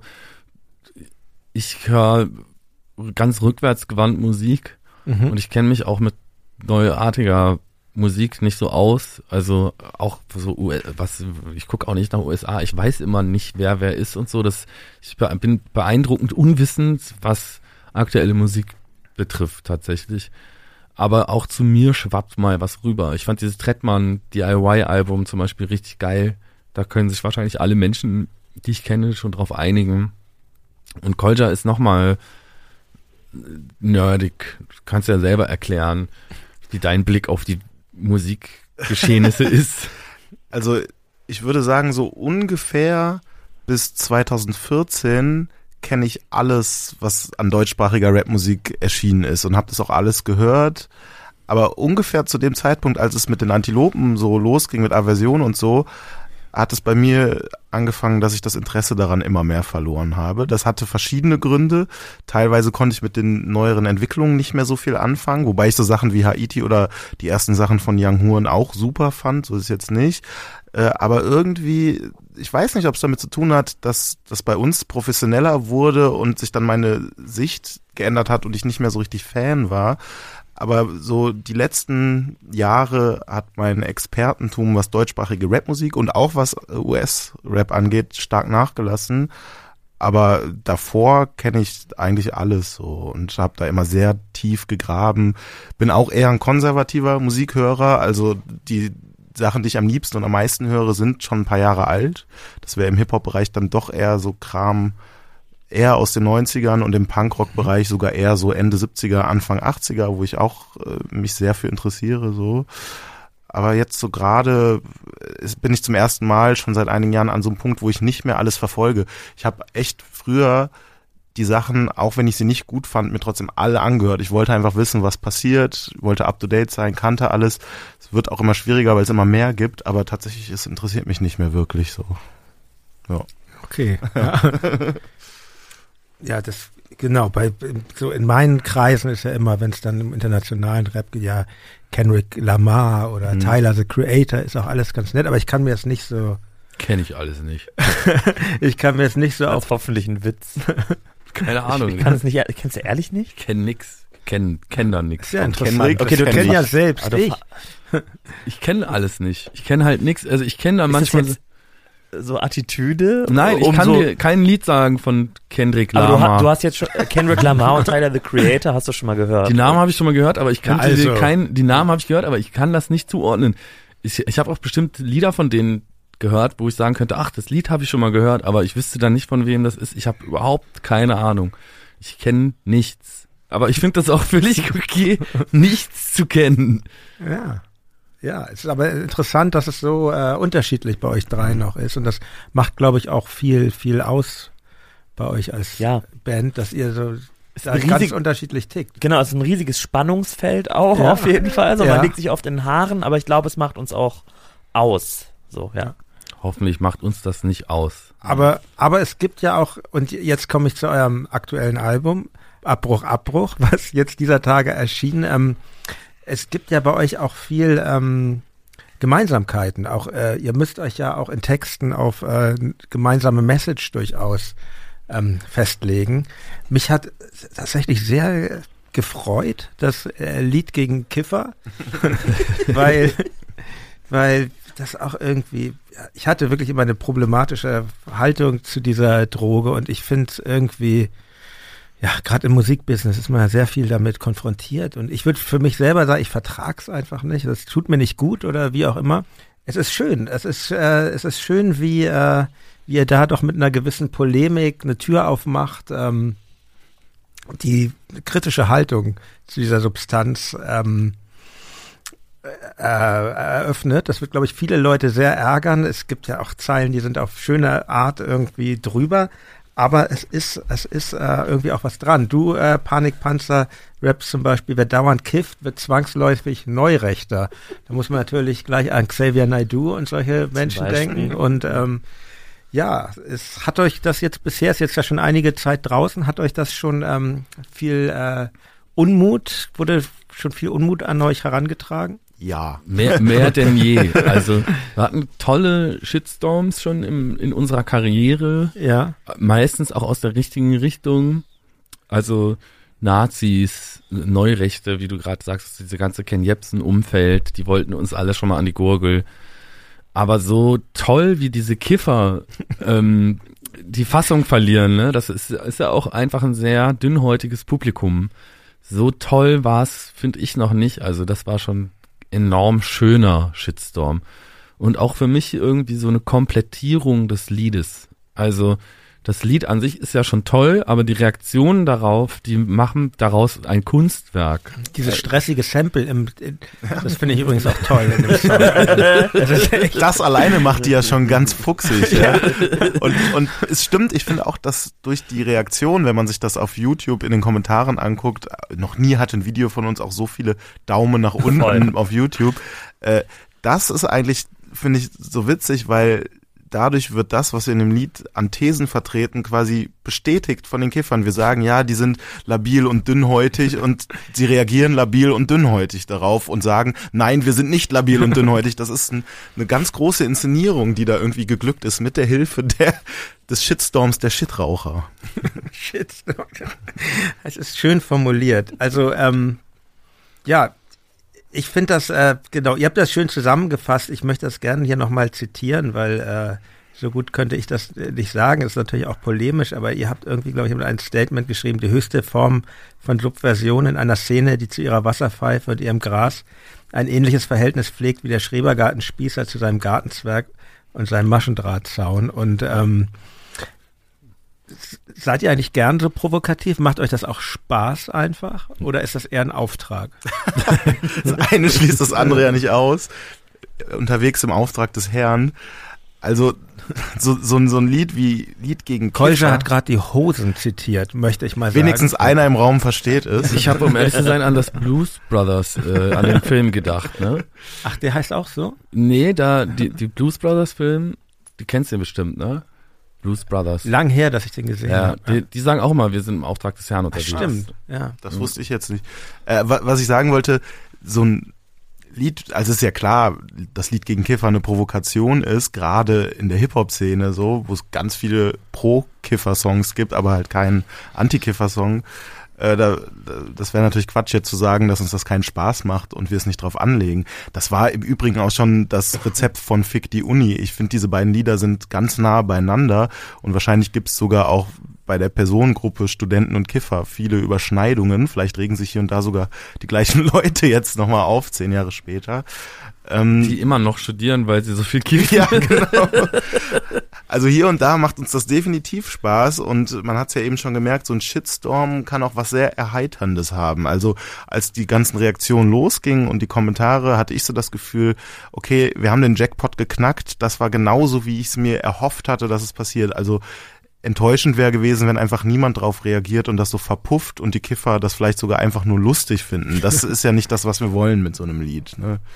Und ein anderes provokatives Lied ist ähm, der Track Zentrum des Bösen. Ich habe mich sehr über, über den ähm, gefreut. Erstmal finde ich ähm, den, den, die, den Refrain wieder sehr schön. Erinnert mich wiederum an die Prinzen. Das ist wieder so diese Art von Danke. Diese Art von Melodieführung. Und ansonsten ist das für mich eigentlich das beste Lied äh, gegen die deutsche Provinz seit ähm, seit dem Song Deutscher Sonntag von dem, oder Chanson muss man sagen, seit dem Chanson Deutscher Sonntag von dem von mir sehr geschätzten Franz Josef Degenhardt. Ich weiß nicht, ob ihr das mhm. kennt. Und ähm, ja, der, der Refrain muss man sagen, ist das Zentrum des Bösen ist der Dorfplatz, also wieder sehr polemisch. Und ich, ähm, ich muss dazu sagen, ich bin in der Stadt aufgewachsen in Hamburg, wohne auch jetzt in der Stadt. Ich, ich habe auch gar nichts äh, gegen das Dorf. Am meisten bin auch gern auf dem Land und alles, aber mich stört sehr, dass Leute in der Stadt irgendwie das immer so in Frage stellen, das Leben in der Stadt. Und mhm. das kommt da ganz gut zum Tragen. Charlotte Roche wird da ja auch genannt. Also dieser, mhm. diesen Aufsatz von ihr hatte ich auch gelesen. Der ist ja an Dämlichkeit, muss ich mal hier sagen, kaum zu überbieten. Meine und, ähm, Rede.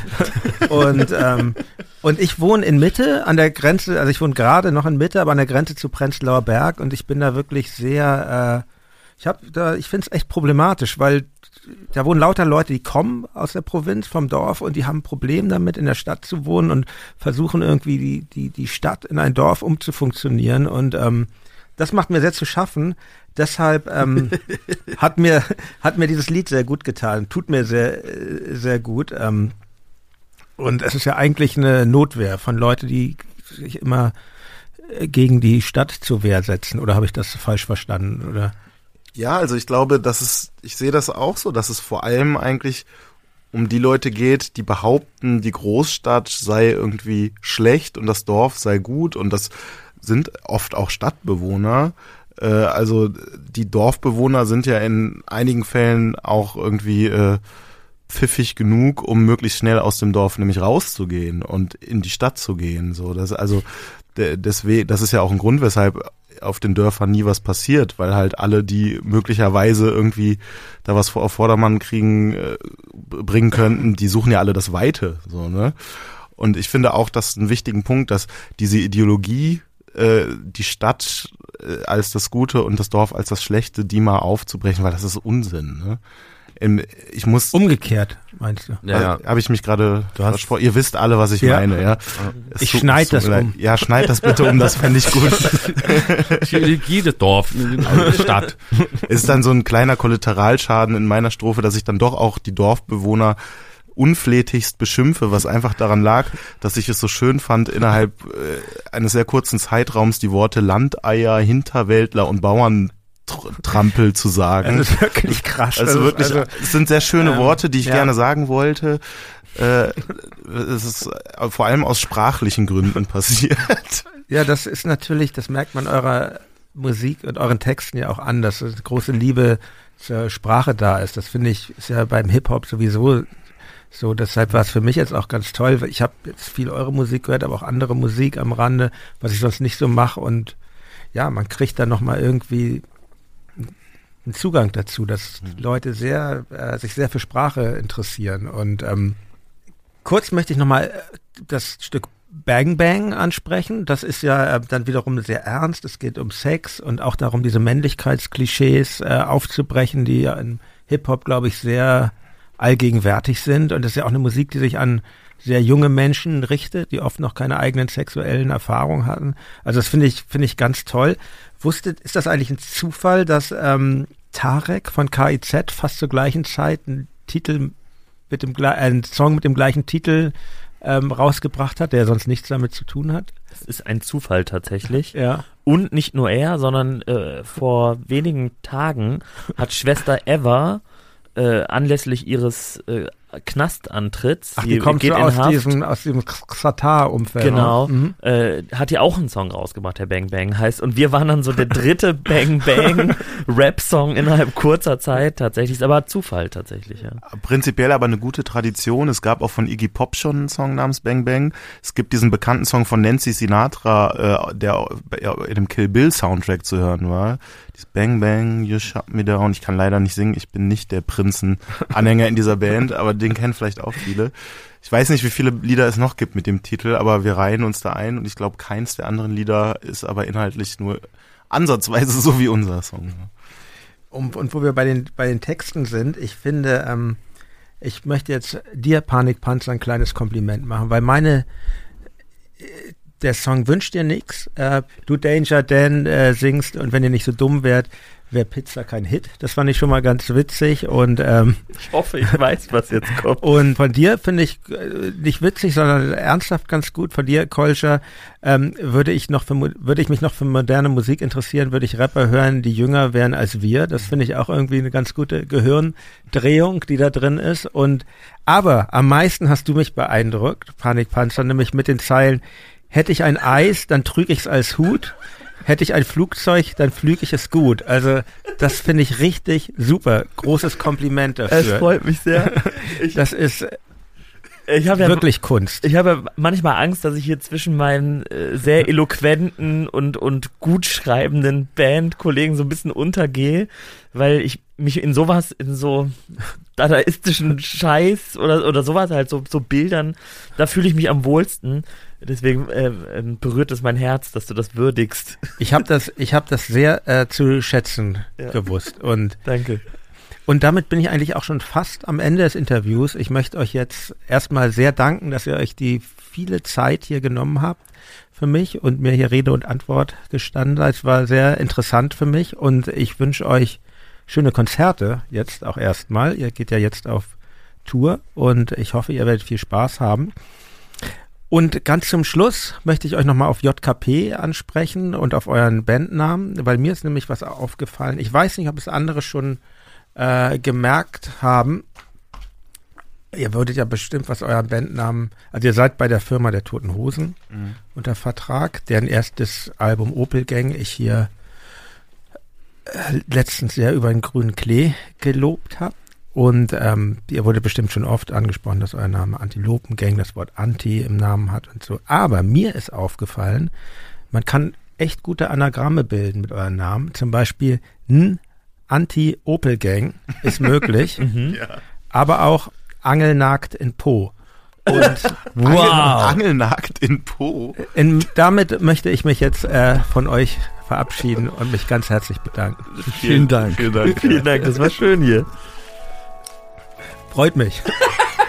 Angelnagt in Po, das ist Angelnagt ja in Po ist fast ein Albumtitel. Sogar mit A am Anfang. ja. Anti-Opel-Gang ist mir so tatsächlich, also es hat bestimmt schon jemand geschrieben, aber das ist ja quasi gegen die Opel-Gang. Also das ist mir mhm. das ist super. Ja, finde ich gut. Das war mein Gespräch mit der Antilopen-Gang. Wie immer freue ich mich über Feedback, zum Beispiel per Mail. Die Adresse lautet reflektor.4000herz.de. Außerdem freue ich mich über euer Feedback in der Apple Podcast App. Links dorthin und natürlich auch zu Spotify und der passenden Playlist zur Sendung findet ihr wie immer in den Show Notes. In der nächsten Folge spreche ich mit der Sopranistin Sarah Maria Sun. Auf 4000herz.de findet ihr übrigens noch viele andere Podcasts. Zum Beispiel das Format Durch die Gegend von meinem Kollegen Christian Möller. Er interviewt interessante Leute beim Spazierengehen. Hallo, guten Tag, Christian Möller hier von Durch die Gegend. In meiner aktuellen Folge, da treffe ich mich in Berlin mit der Schauspielerin Christina Dorego. Die kennt ihr vermutlich aus dem Fernsehen und zwar in ihrer Rolle als Kim. Das ist die Nichte von Bastian Pastewka in Pastewka. Zehn Staffeln lang läuft die Serie jetzt. Darüber haben wir natürlich gesprochen, auch übers Schauspiel allgemein, über Christinas Aufwachsen zwischen zwei Kulturen, ihr Vater ist nämlich Brasilianer, und wir hatten bei all dem auch Begleitung. Christina hatte zum Spaziergang in der Hasenheide in Neukölln nämlich ihren kleinen Hund Milo mit dabei. Ist ein Mischling. Ich habe keine Ahnung, was drin ist. Da gibt es die wildesten Theorien. Okay. Und Milo und ich laufen mindestens dreimal täglich. Dreimal? ja. Aber nicht die große Runde. Ich würde jetzt auch fast überlegen, ihn mal loszumachen, auch wenn das verboten ist. Ach, das ist hier verboten. Illegalen Stuff, okay? Vielen Dank fürs Zuhören und bis zum nächsten Mal. Euer Jan Müller.